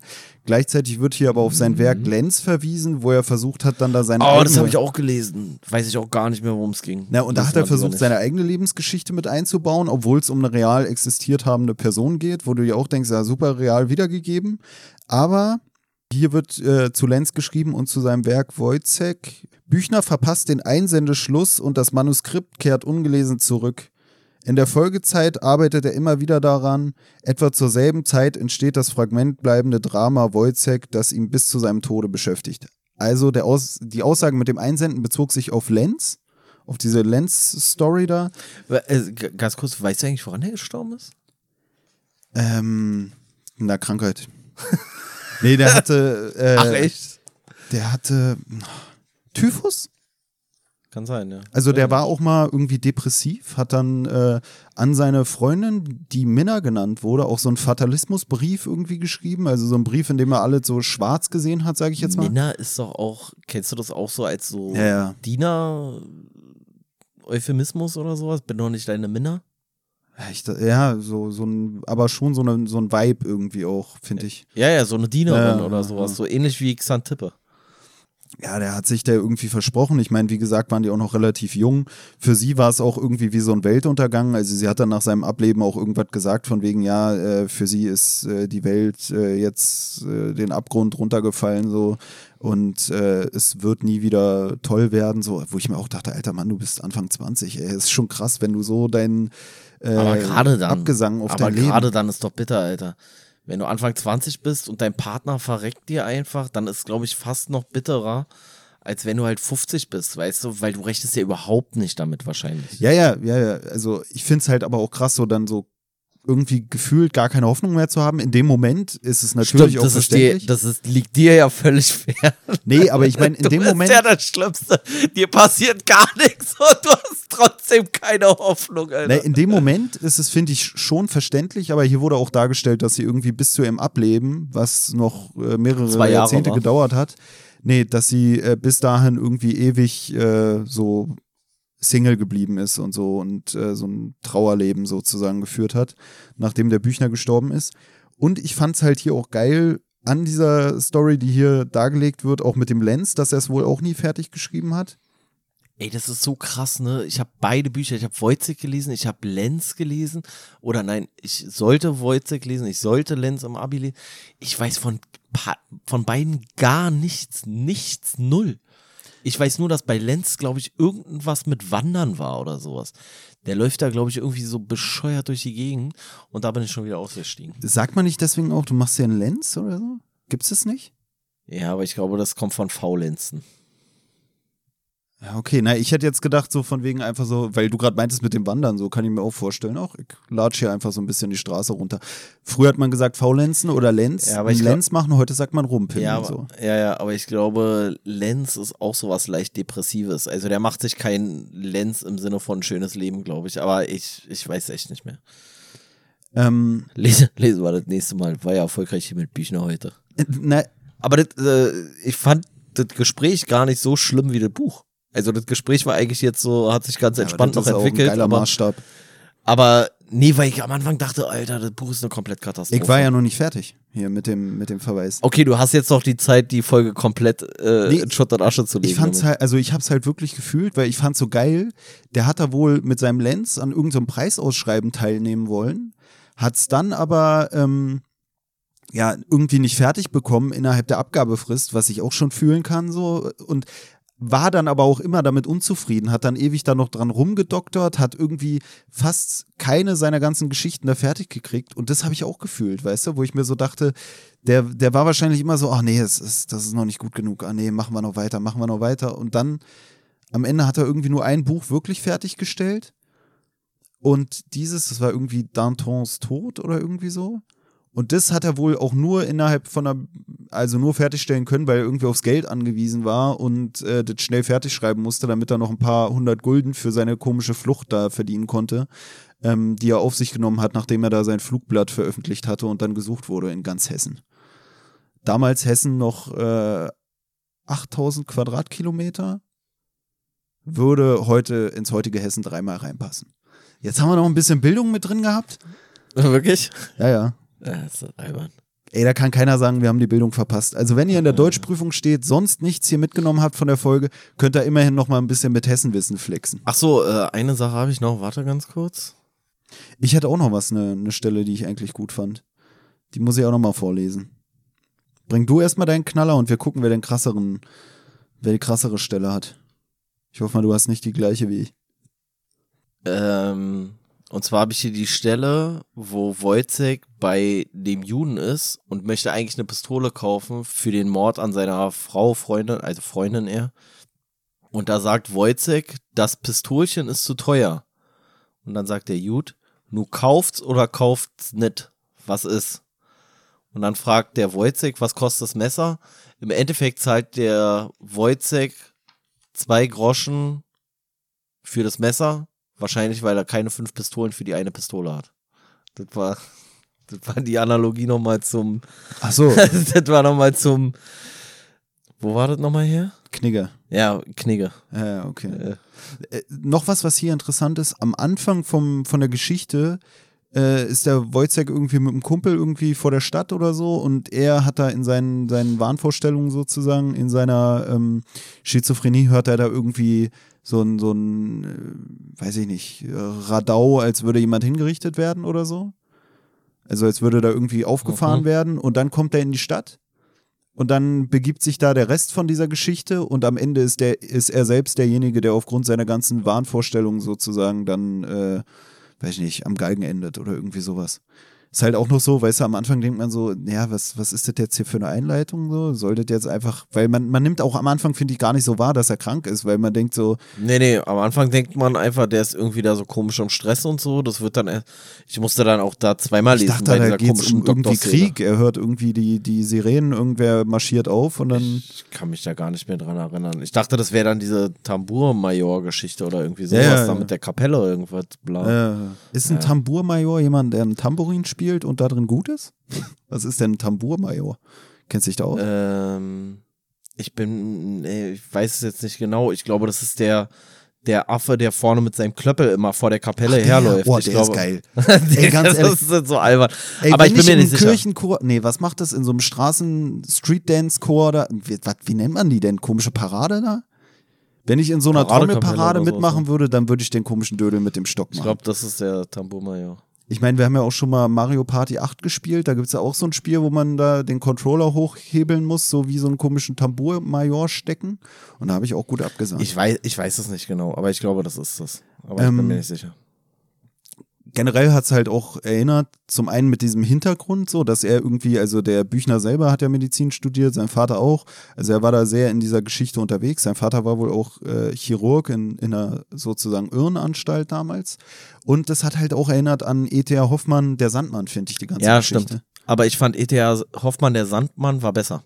Fand ich trotzdem besser, weil es irgendwie, das hatte, das hatte Metaebene. Wir müssen noch mal, irgendwann müssen wir es noch mal machen, glaube ich. Ey, wir, also wir hatten es damals schon mal aufgenommen und haben es dann aber auf, es war, glaube ich, unsere zweite Aufnahme oder sowas. Und es ist alles ein bisschen ausgeufert und wir haben es dann nie veröffentlicht. Aber ich muss sagen, das ist fast das Buch, was mich am meisten beeindruckt hat, rückblickend. Ja, E.T.A. Hoffmann war bündiger geschrieben.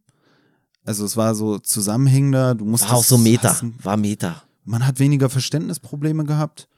Äh, Es war auch nicht so ein gesamtgesellschaftliches Ding, so in meiner Wahrnehmung. Es war eher so auf so eine Ja, Traumatisierung und sowas bezogen und Ja, also vielleicht müssen wir es nochmal irgendwann lesen. Das ist ja nicht so viel, aber mal gucken.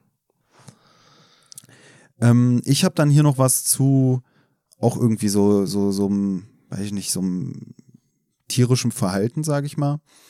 Und äh, der Wojciech sagt hier, warum bläst Gott nicht die Sonne aus, dass alles in Unzucht sich überwälzt, Mann und Weib, Mensch und Vieh, tut's am hellen Tag, tut's einem auf den Händen wie die Mücken.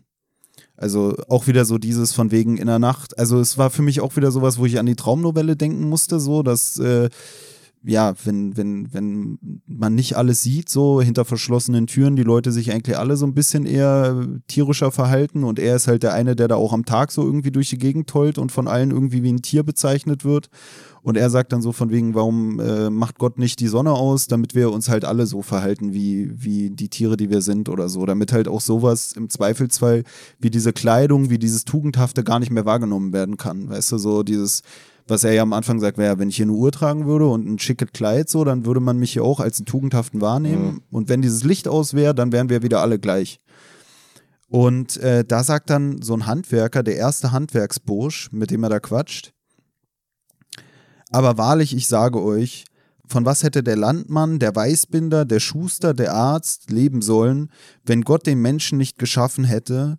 Von was hätte der Schneider leben sollen, wenn es dem Menschen nicht die Empfindung der Scham eingepflanzt? Von was der Soldat, wenn er ihn nicht mit dem Bedürfnis, sich totzuschlagen, ausgerüstet hätte? Darum zweifelt nicht. Ja, ja, es ist lieblich und fein, aber alles Irdische ist eitel. Selbst das Geld geht in Verwesung über. Zum Beschluss, meine geliebten Zuhörer, lasst uns noch übers Kreuz pissen, damit ein Jude stirbt.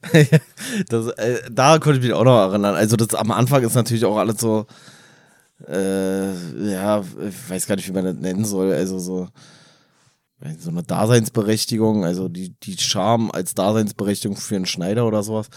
Ja, okay. Aber das mit, mit dem Überkreuzpisten, damit der Jude stirbt, da habe ich auch gedacht, also generell ist ja hier schon mit dem, mit der Jude, bei dem er auch das Messer kauft, der wird ja auch da so ein bisschen so als geldgierig, hat man so den Eindruck, so weißt du, also, weil der, ähm, der Wojcek schmeißt ihm dann da seine zwei Groschen für dieses Messer da irgendwie so auf den Tresen und haut ab. Und der Jude, während der Wojcek dann da irgendwie von dann geht, der Jude ist ganz, ähm, ja, ganz schockiert schon fast, dass der Wojcek das Geld nicht so, nicht so wertschätzt, wie es sich eigentlich gehört für Geld. Also, ich weiß nicht, ob das nicht auch schon so ein bisschen in so eine antisemitische Richtung geht. Ich weiß aber nicht, ob das Kritik an der Gesellschaft sein soll durch Büchner oder ob Büchner selber ein Antisemit war. Das wollte ich auch gerade sagen, dass ich auch finde, dass das schwer äh, zu unterscheiden ist bei so einen, also bei so einen Geschichten. Ne? Also ist ja generell immer so dieses, wenn man so sagt, ja, alle Menschen sollen die gleichen Rechte haben und dann machen wir irgendwie eine Verfassung oder was weiß ich. Und dann hast du aber auch immer Leute, die davon ausgenommen sind. Weißt du, oder wenn es so ums Wahlrecht geht, ja, wir kämpfen fürs Wahlrecht für alle Bürger und dann sind am Ende die Frauen gar nicht als Bürger irgendwie wahrgenommen. Ja. Also das ist ja auch hier dieses so, dass er sagt so, ja, alle Menschen sind im Endeffekt gleich. Dann denkst du dir so, ja gut, keiner kann was dafür, alle sind reingeboren, das müsste dann ja für alle gelten. Aber dann hast du halt auch wieder dieses, dass vielleicht in der Gesellschaft selbst, abgesehen von so jemandem wie dem Wojcek, der da sein ganzes Leben hin, hingibt für, für irgendwie, um seine Familie durchzuboxen, der dann da so entmenschlicht wird, hast du vielleicht auch so Wesen, die auch entmenschlicht sind oder Leute, die auch eigentlich irgendwie nicht als Menschen erster Klasse oder wie man es nennen soll, wahrgenommen werden. Äh, ist ja, ist wo, ja, der, wo der Büchner selber das gar nicht als Problem vielleicht wahrnimmt. ist ja schon alleine bescheuert, dass der Jude als Jude bezeichnet wird. Also der wird nicht als Händler oder sowas bezeichnet. Also die anderen sind Handwerker oder Tambourmajor oder äh, Hauptmann oder Doktor oder was auch immer. Die haben alle eine Berufsbezeichnung. Also Jude ist ja keine Berufsbezeichnung, glaube ich. Also noch ist es nicht so. Ne, in dem Sinne spricht es vielleicht wirklich auch dafür, weil das ja auf so einer Ebene stattfindet, die nicht so unbedingt Teil der Geschichte ist, finde ich die Bezeichnung der Person, weil das ja eigentlich nichts wäre, wo man so sagen würde, jetzt tritt auf der Weißt du, du würdest ja die, die, die Nee, Geschichte auch- einfach zeigen und das spiegelt dann, finde ich, doch wieder, dass es so wirkt, als wäre der so antisemitisch angehaucht, weil es so ist von wegen, der, der Jude macht halt, was ein Jude so macht. Naja, vor allem macht der Jude ja nicht nur, also, dass der Jude nicht nur der Typ ist, der dann da irgendwie so, ja, so geldgierig ist, sondern auch mit diesen Waffendeals wirkt es ja auch so ein bisschen zwielichtig. So, weißt du, dadurch, dass er nicht sagt, ja, er geht hier zu dem Büchsenmacher am Dorf oder irgendwie so, sowas, sondern er geht zu dem Juden, wirkt das ja so, als ob das in irgendeiner Kaschemme ist und er das eigentlich so, so halb unterm, so schwarzmarktmäßig verkauft oder irgendwie sowas, weißt du. Aber ja, ganz komisch. Ja, also ich fand's, ich fand's auch so. Also Ja. da war auch so, wo ich so dachte, so, okay. äh, Ne, ist halt auch so mit dem Juden, ne, dass auch ohne, dass man den groß als Juden bezeichnet, wird wahrscheinlich dann so im, im Spiel damals äh, in der Theateraufführung. Schön die Hakennase, schön Genau. die Hakennase und hier irgendwie noch so eine Kipper hinten ruf und hinten irgendwie so eine, ähm, wie heißt das hier, dieser siebenarmige Leuchter? Ähm, Menora oder sowas? Minora, ja, ne? Das, ja, ich glaube ja. Ähm, Muss ich nochmal äh, ja, ja. jemanden fragen, den ich kenne, so aus dem, ja, Ja, ja. Die Connections spielen lassen. Ja, ja, lass mal die Ähm, Connection spielen. Nee, und da hat man so das Gefühl, so, so komplett klischee-mäßig irgendwie, aber so schon. Ja, schon, also halt- aus heutiger Perspektive schon unangenehm. Es ist wirklich Klischee. so, dass man sich vorstellt, wenn die Szene dann da aufgestellt wird im Theater, dann erkennst du sofort, ah, okay, es soll Ja, so, sein. ja, so, ich, ich habe mir auch richtig so einen vorgestellt mit so einer, mit so einer Taschenuhr irgendwie und so einem äh, Monokel und irgendwie so ein bisschen so, so klein und dünn und Ich weiß auch nicht, wenn man das heute auf, also so, so spielen würde, dieses Stück, ich weiß, würde man das so klischeemäßig darstellen? Ich meine, eigentlich entspricht es ja der damaligen Zeit, aber irgendwie kann ich mir das gerade nicht so richtig vorstellen, glaube ich, dass man heutzutage. ich glaube, dann der so, Waffenhändler, der Waffenhändler wäre heutzutage ein Russe. So viel zum Thema Rassismus, so. so ist er aber. Ja, ich weiß es nicht. Ne, ich fand auch generell bei dieser Stelle, die ich dann da vorgelesen habe, so dieses mit der Scham und so. Ach, weißt du, woran es mich ein bisschen erinnert hat jetzt? Fällt mir jetzt gerade auf, weil du gerade meintest, so, äh, wenn man es in die heutige Zeit irgendwie übersetzen würde oder sowas. Ganz bisschen diese, weiß ich nicht, ob du es gesehen hast, die neue Joker-Adaption mit, oh, ich weiß nicht, wie der Schauspieler heißt gerade.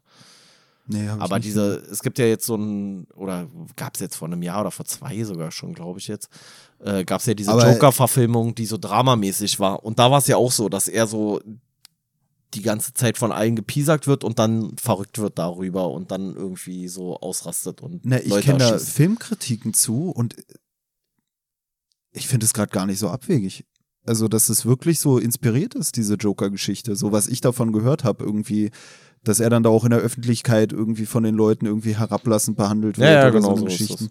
Ich weiß nicht, ob sogar auch noch so eine Liebesgeschichte da mit drin ist, äh, die ja, so ja, enttäuscht ja, wird. er, er, er, er verliebt sich in, in so eine Troller, die da bei ihm im Haus wohnt und fantasiert dann aber eher, in, fantasiert sich da eher in so eine Beziehung rein, aber ich glaube, es kommt dann zu gar nichts mit der. Aber ich muss ehrlich sagen, so jetzt, wo du es so sagst, kann ich mir schon vorstellen, dass es wirklich so ein bisschen adaptiert ist. Von Ja, das ist, halt- das ist ja so, ja, würde ich jetzt nicht unbedingt sagen, weil das ist ja eigentlich so eine, so eine Standard-Amokläufer-Geschichte eigentlich, die er da hat. So. Also er wird halt von allen irgendwie scheiße behandelt, er hat keine Kohle, seine, seine, seiner Mutter geht's nicht gut, er hat irgendwie keine, keine sozialen Kontakte und so, alle behandeln ihn nur dreckig und dann kriegt er irgendwann von einem so eine Pistole zugesteckt und wird halt irgendwie dreht halt dann irgendwie durch und tötet dann halt mehrere Menschen. Also es ist eher so eine typische Amokläufer-Geschichte. Aber es ist ja hier auch ein Stück Nee, weit. ich finde es, also typische Amokläufer-Geschichte, eigentlich ist es ja schon krass, dass man den,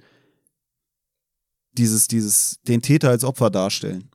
Dass man das überhaupt betreibt, ne? Wie wir es ja hier auch gesagt haben bei Wojcek, ähm, ist ja da dann eigentlich auch so. Und das ist, glaube Ja, ich, ja, auch nicht so eine ja. gängige Erzählweise, sage ich mal.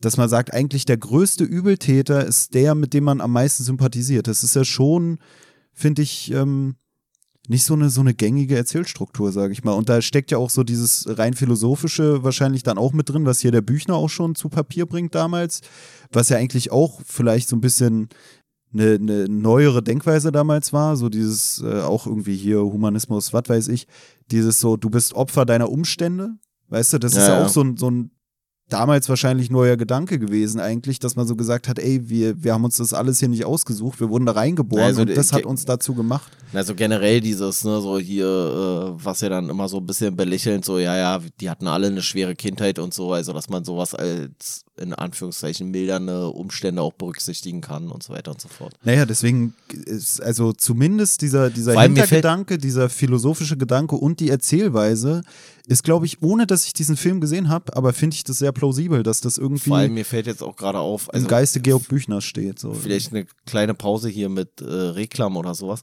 Aber ich glaube, um so ein ähnliches Thema, weil wir jetzt gerade drüber gesprochen haben, es gibt von E.T.A. Hoffmann auch, ich glaube, ich weiß nicht, wie das heißt, heißt es das Urteil oder auch das Gericht oder der Prozess oder keine Ahnung. Ich weiß nicht mehr, wie das heißt, aber von E.T.A. Hoffmann, der hat, glaube ich, auch sowas.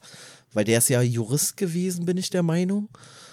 Und der hat auch irgendein Buch, was so in diese Richtung geht, was sich irgendwie mit so Gerichtsthematik auseinandersetzt. Ich glaube, das Urteil oder sowas heißt es, aber ich bin mir nicht sicher. Ja, und ich wollte noch sagen, äh, zu dieser Stelle, die ich dann als zweites vorgelesen habe, nachdem der Wojciech irgendwie sagt, so ja, vielleicht sollte der Gott mal die Sonne ausschalten, damit wir hier im Dunkeln alle machen können, was wir wollen. Und dann sagt ja der andere so, ja, äh, Gott hat uns ja nicht ohne Grund irgendwie die Scham gegeben und so, damit die Schneider ihr Geld verdienen können und und und. Ja, ja, Hauptsache der Kapitalismus. Und arbeitet. dann sagt er aber dieses mit dem aufs Kreuz pissen, was ich zum einen einfach irgendwie eine, eine absurde. Stelle fand. Auch deplatziert passt irgendwie gar nicht rein in die Aufzählung, die er macht. Äh, Na, es, es zeigt irgendwie so diesen Widerspruch von auf der einen Seite empfindet man Scham, auf der anderen Seite, wenn es darum geht, da den Leuten, die am wenigsten geachtet sind, vielleicht in der Gesellschaft, da einen aufs Kreuz zu pissen, sage ich jetzt mal. Übers Kreuz rüber, ja. Ja, ja, dann, dann hast du kein Problem damit, dich, dich zu entblößen. Weißt du, er sagt vorher noch, ja, wir haben ja nicht umsonst Kleidung und so, weil wir haben ja Scham, aber den, den Untersten in der Gesellschaft gegenüber, denen gegenüber kannst du dich wieder schamlos verhalten. Weißt du, was ich jetzt mich Weißt du, ist sie das nach oben buckeln, nach unten treten? Ja, weißt du, er ja, sagt, wir haben Scham, wir haben Kleidung, aber dann will er mit den anderen zusammen da sein Glied auspacken, auf ein Kreuz pissen, auf die Juden übers oder so. Kreuz rüber. Ja, oder übers Kreuz. Aber irgendwie, dass ein Jude stirbt halt, mir geht es einfach nur so um dieses äh, Verachtung für die anderen und dann, dann ist man, fällt man sich auch mal schamlos. So wie die Leute da den Wojciech irgendwie piesacken oder eklig behandeln eigentlich, wo man eigentlich sagen würde, sag mal, äh, weißt du, aber Aber wenn du dem Untersten irgendwie auf übers Kreuz ich- pisst, ist kein Problem. äh, weißt du, was ich jetzt gerade echt überlege? Also jetzt hier in Bezug, wie der Jude dargestellt wird in dem Buch. Dann dieses mit übers Kreuz pissen, auf das ein Jude stirbt. Und zusammen mit deiner Info, dass dieser äh, Büchner, dass der so religiös gewesen sein soll, überlege ich wirklich, ob das eigentlich so ein antisemitischer Hintergrund ist, weil so Juden in Bezug auf Jesus Christus, weißt du, also gibt es ja diese, ja, dass man den Juden die Schuld daran gibt, dass Jesus am Kreuz sterben musste und sowas alles. Wo man sich auch manchmal ein bisschen denkt, so, ja, also wenn die Juden nicht dafür gesorgt hätten, dass Jesus am Kreuz gestorben wäre, hätte Jesus ja nicht auferstehen können und damit wäre der ganze Christenglaube wieder irgendwie auch ein bisschen ad acta gelegt, vielleicht, weiß man nicht.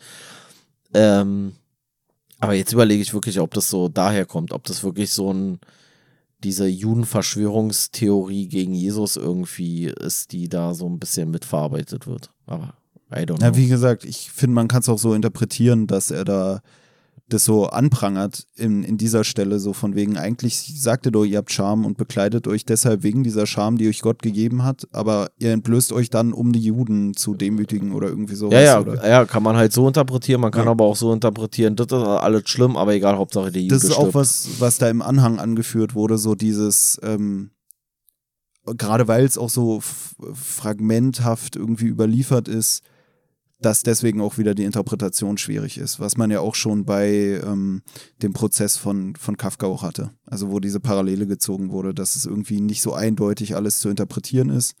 In der Hinsicht würde ich es auch sagen. Ich finde, man sieht schon so diese Kritik an der Klassengesellschaft oder sowas. Ähm, aber mit dem Juden zum Beispiel, das finde ich auch schwierig generell zu interpretieren. Whatever. Hast du noch hier irgendeine wilde Stelle? Oder sind wir durch? Nee. Ich fand es auch so geil, weil ich habe da diese 90 Seiten Anhang und äh, mein vorletzter Punkt war bei Seite 54 und mein letzter bei Seite 107. das ist halt wirklich so, das meiste hast du so aus dem Lebenslauf und dann kommt so irgendwas über Idealismus, über Deismus, über Materialismus und da blickst du nicht durch. Wirklich, da werden dir dann die ganzen Vordenker und so gezeigt und aufgezählt und du bist so, oh ja, okay. Äh, Ja, das ist dann schon wieder so ein, so ein komplett eigenes Thema dann eigentlich war und dann wird so vielleicht viel vorausgesetzt. Wobei ich noch sagen muss, diesen Deismus, ich weiß nicht, kennst du das vom Begriff her bestimmt schon? Ja, aber ich krieg's nicht zusammen. Ich fand es gar nicht so schlecht, diesen Punkt. Was ist denn das nochmal? Das ist, ja, wollte ich noch ausführen. Das ist ähm, dieser Gottesglaube, bei dem man sagt, Gott war nur derjenige, der den Anstoß gegeben hat am Anfang. Also, dass er nur so die erste so, Energie ja, reingebracht hat, so ähnlich wie man es auch bei so Leuten wie Harald Lesch oder so dann äh, immer wahrnimmt. Den, den, den, den Schneeball ins Rollen gebracht gewissermaßen oder den genau. Stein ins Rollen gebracht. So, Und das ist wohl auch was, was schon in der Antike auch, äh, ich will jetzt keinen falschen Namen nennen. Vielleicht war es Plutarch oder wie der andere da hieß.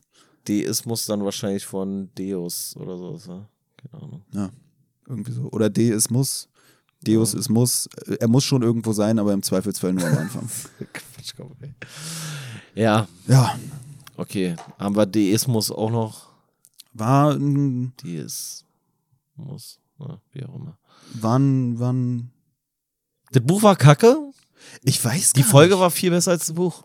echt. Muss man echt mal so sagen. Ey, die schon, Folge ja. war nicht gut, aber die war viel besser als das Buch. Nee, ich kann es gar nicht so sagen. Also, ähm, es kommt nicht ran an, an äh, andere Reklamklassiker, die wir gelesen haben, finde ich. Also, so der Ja. Prozess ist für mich noch schwieriger, noch konfuser. Ja, aber ganz ehrlich, wenn der Prozess nur so kurz gewesen wäre wie die Kacke hier, dann hätten wir es auch nicht so abge, also dann wäre es auch nicht so abturn gewesen.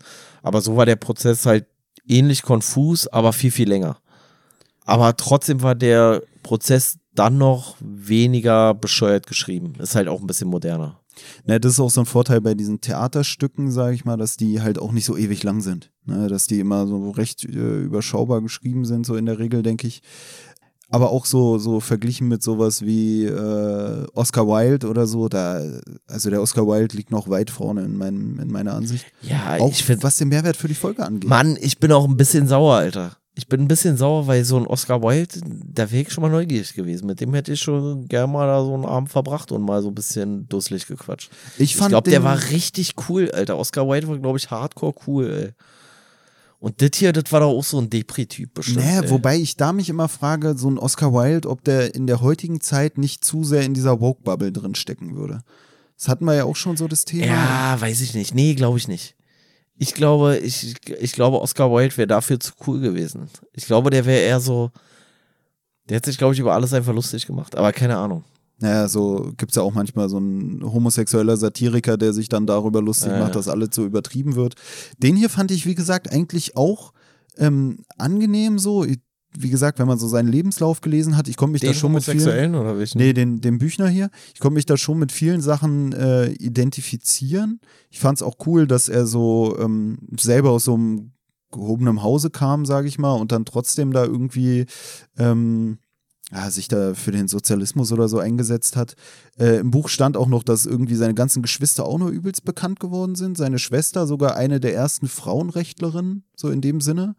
Und ähm, ja, aber dieses mit 23 Sterben und generell auch, was bei ihm so, also zum einen denke ich mir, er bietet Identifikationspotenzial, aber ich weiß nicht, ob er so eine Person gewesen wäre, mit der ich mich hätte abgeben wollen, im Gegensatz Nee. zu so jemandem wie Oscar Wilde. Ja, ja. Mit Oscar Wilde kannst du, glaube ich, auch einfach, mit dem kannst du so ein bisschen rumblödeln und mit dem kannst du irgendwie, und der ist, glaube ich, richtig clever. Und das hier wäre so einer gewesen, der dich in der Schule genervt hätte. Ich Der glaube, so eigenblöd.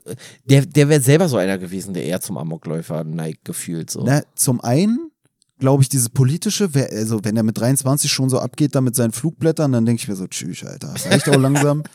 Ähm, und zum anderen, ich glaube, wir wären beide dann manchmal zu negativ gewesen, um uns dann dann einen schönen Tag zu bereiten. Ich glaube, wir hätten uns so komplett Ja, ja. in unseren Wahnsinn reingequatscht oder runtergezogen. Also wir hätten uns einfach am, am, am Boden getroffen, so, weißt du, und da hast du keinen Bock drauf. So, der hätte dich nicht wieder hochgezogen. Und so jemand wie Oscar Wilde, der hätte, glaube ich, geile Gags gebracht und du wärst so gewesen, oh ja, Oscar, ey, richtig geiler Typ. Äh, Weißt du, der hätte dich so richtig rausgezogen. wobei man sagen muss, bei den Büchern ist ja auch nicht so schlimm, wenn er dich so ein bisschen runterzieht, weil dafür ist er wenigstens früh gestorben. Also hätte er dich nur ein paar Jahre runterziehen können. Ja, Aber- oder wir wären beide gemeinsam früh gestorben. oder so. Obwohl Typhus äh, ist ja einfach so ein, so ein körperliches Gebrechen, sag ich mal. Oder nicht? Ich, ich bin bei Typhus Ich weiß auch nicht so genau, was Typhus ist. er war ja auch komplett raus äh, durch seinen Typhus.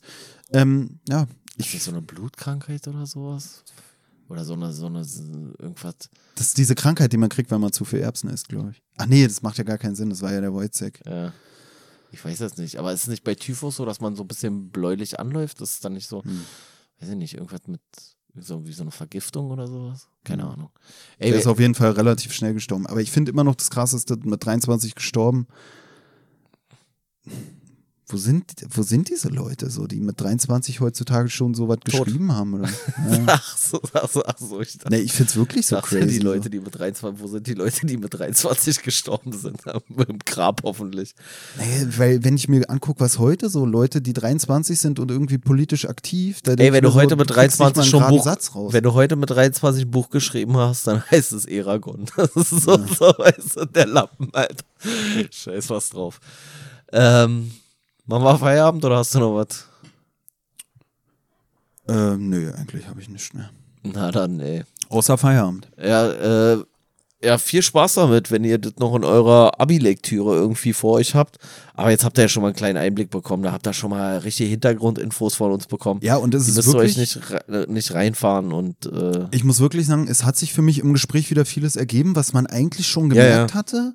Aber was man, wo man trotzdem irgendwie so guckt so ah, und denkt so, oh, Im Gespräch funktioniert's dann, ne? Ja, es ist halt wirklich, wenn du manchmal. dich da alleine auf deine scheiß Prüfung vorbereiten musst, dann kannst du komplett vergessen. Deswegen haben wir euch jetzt auf die Prüfung vorbereitet. Also in dem Sinne, ey, gönnt euch ein schönes Abitur, viel Spaß mit dem Wojcek, äh, lasst euch gut gehen, schönes Wochenende, angenehme nächste Woche, bleibt stabil. Schöne Prüfung, eure stabile Seitenlage. Auf Instagram erreichbar unter stabile Seitenlage Podcast.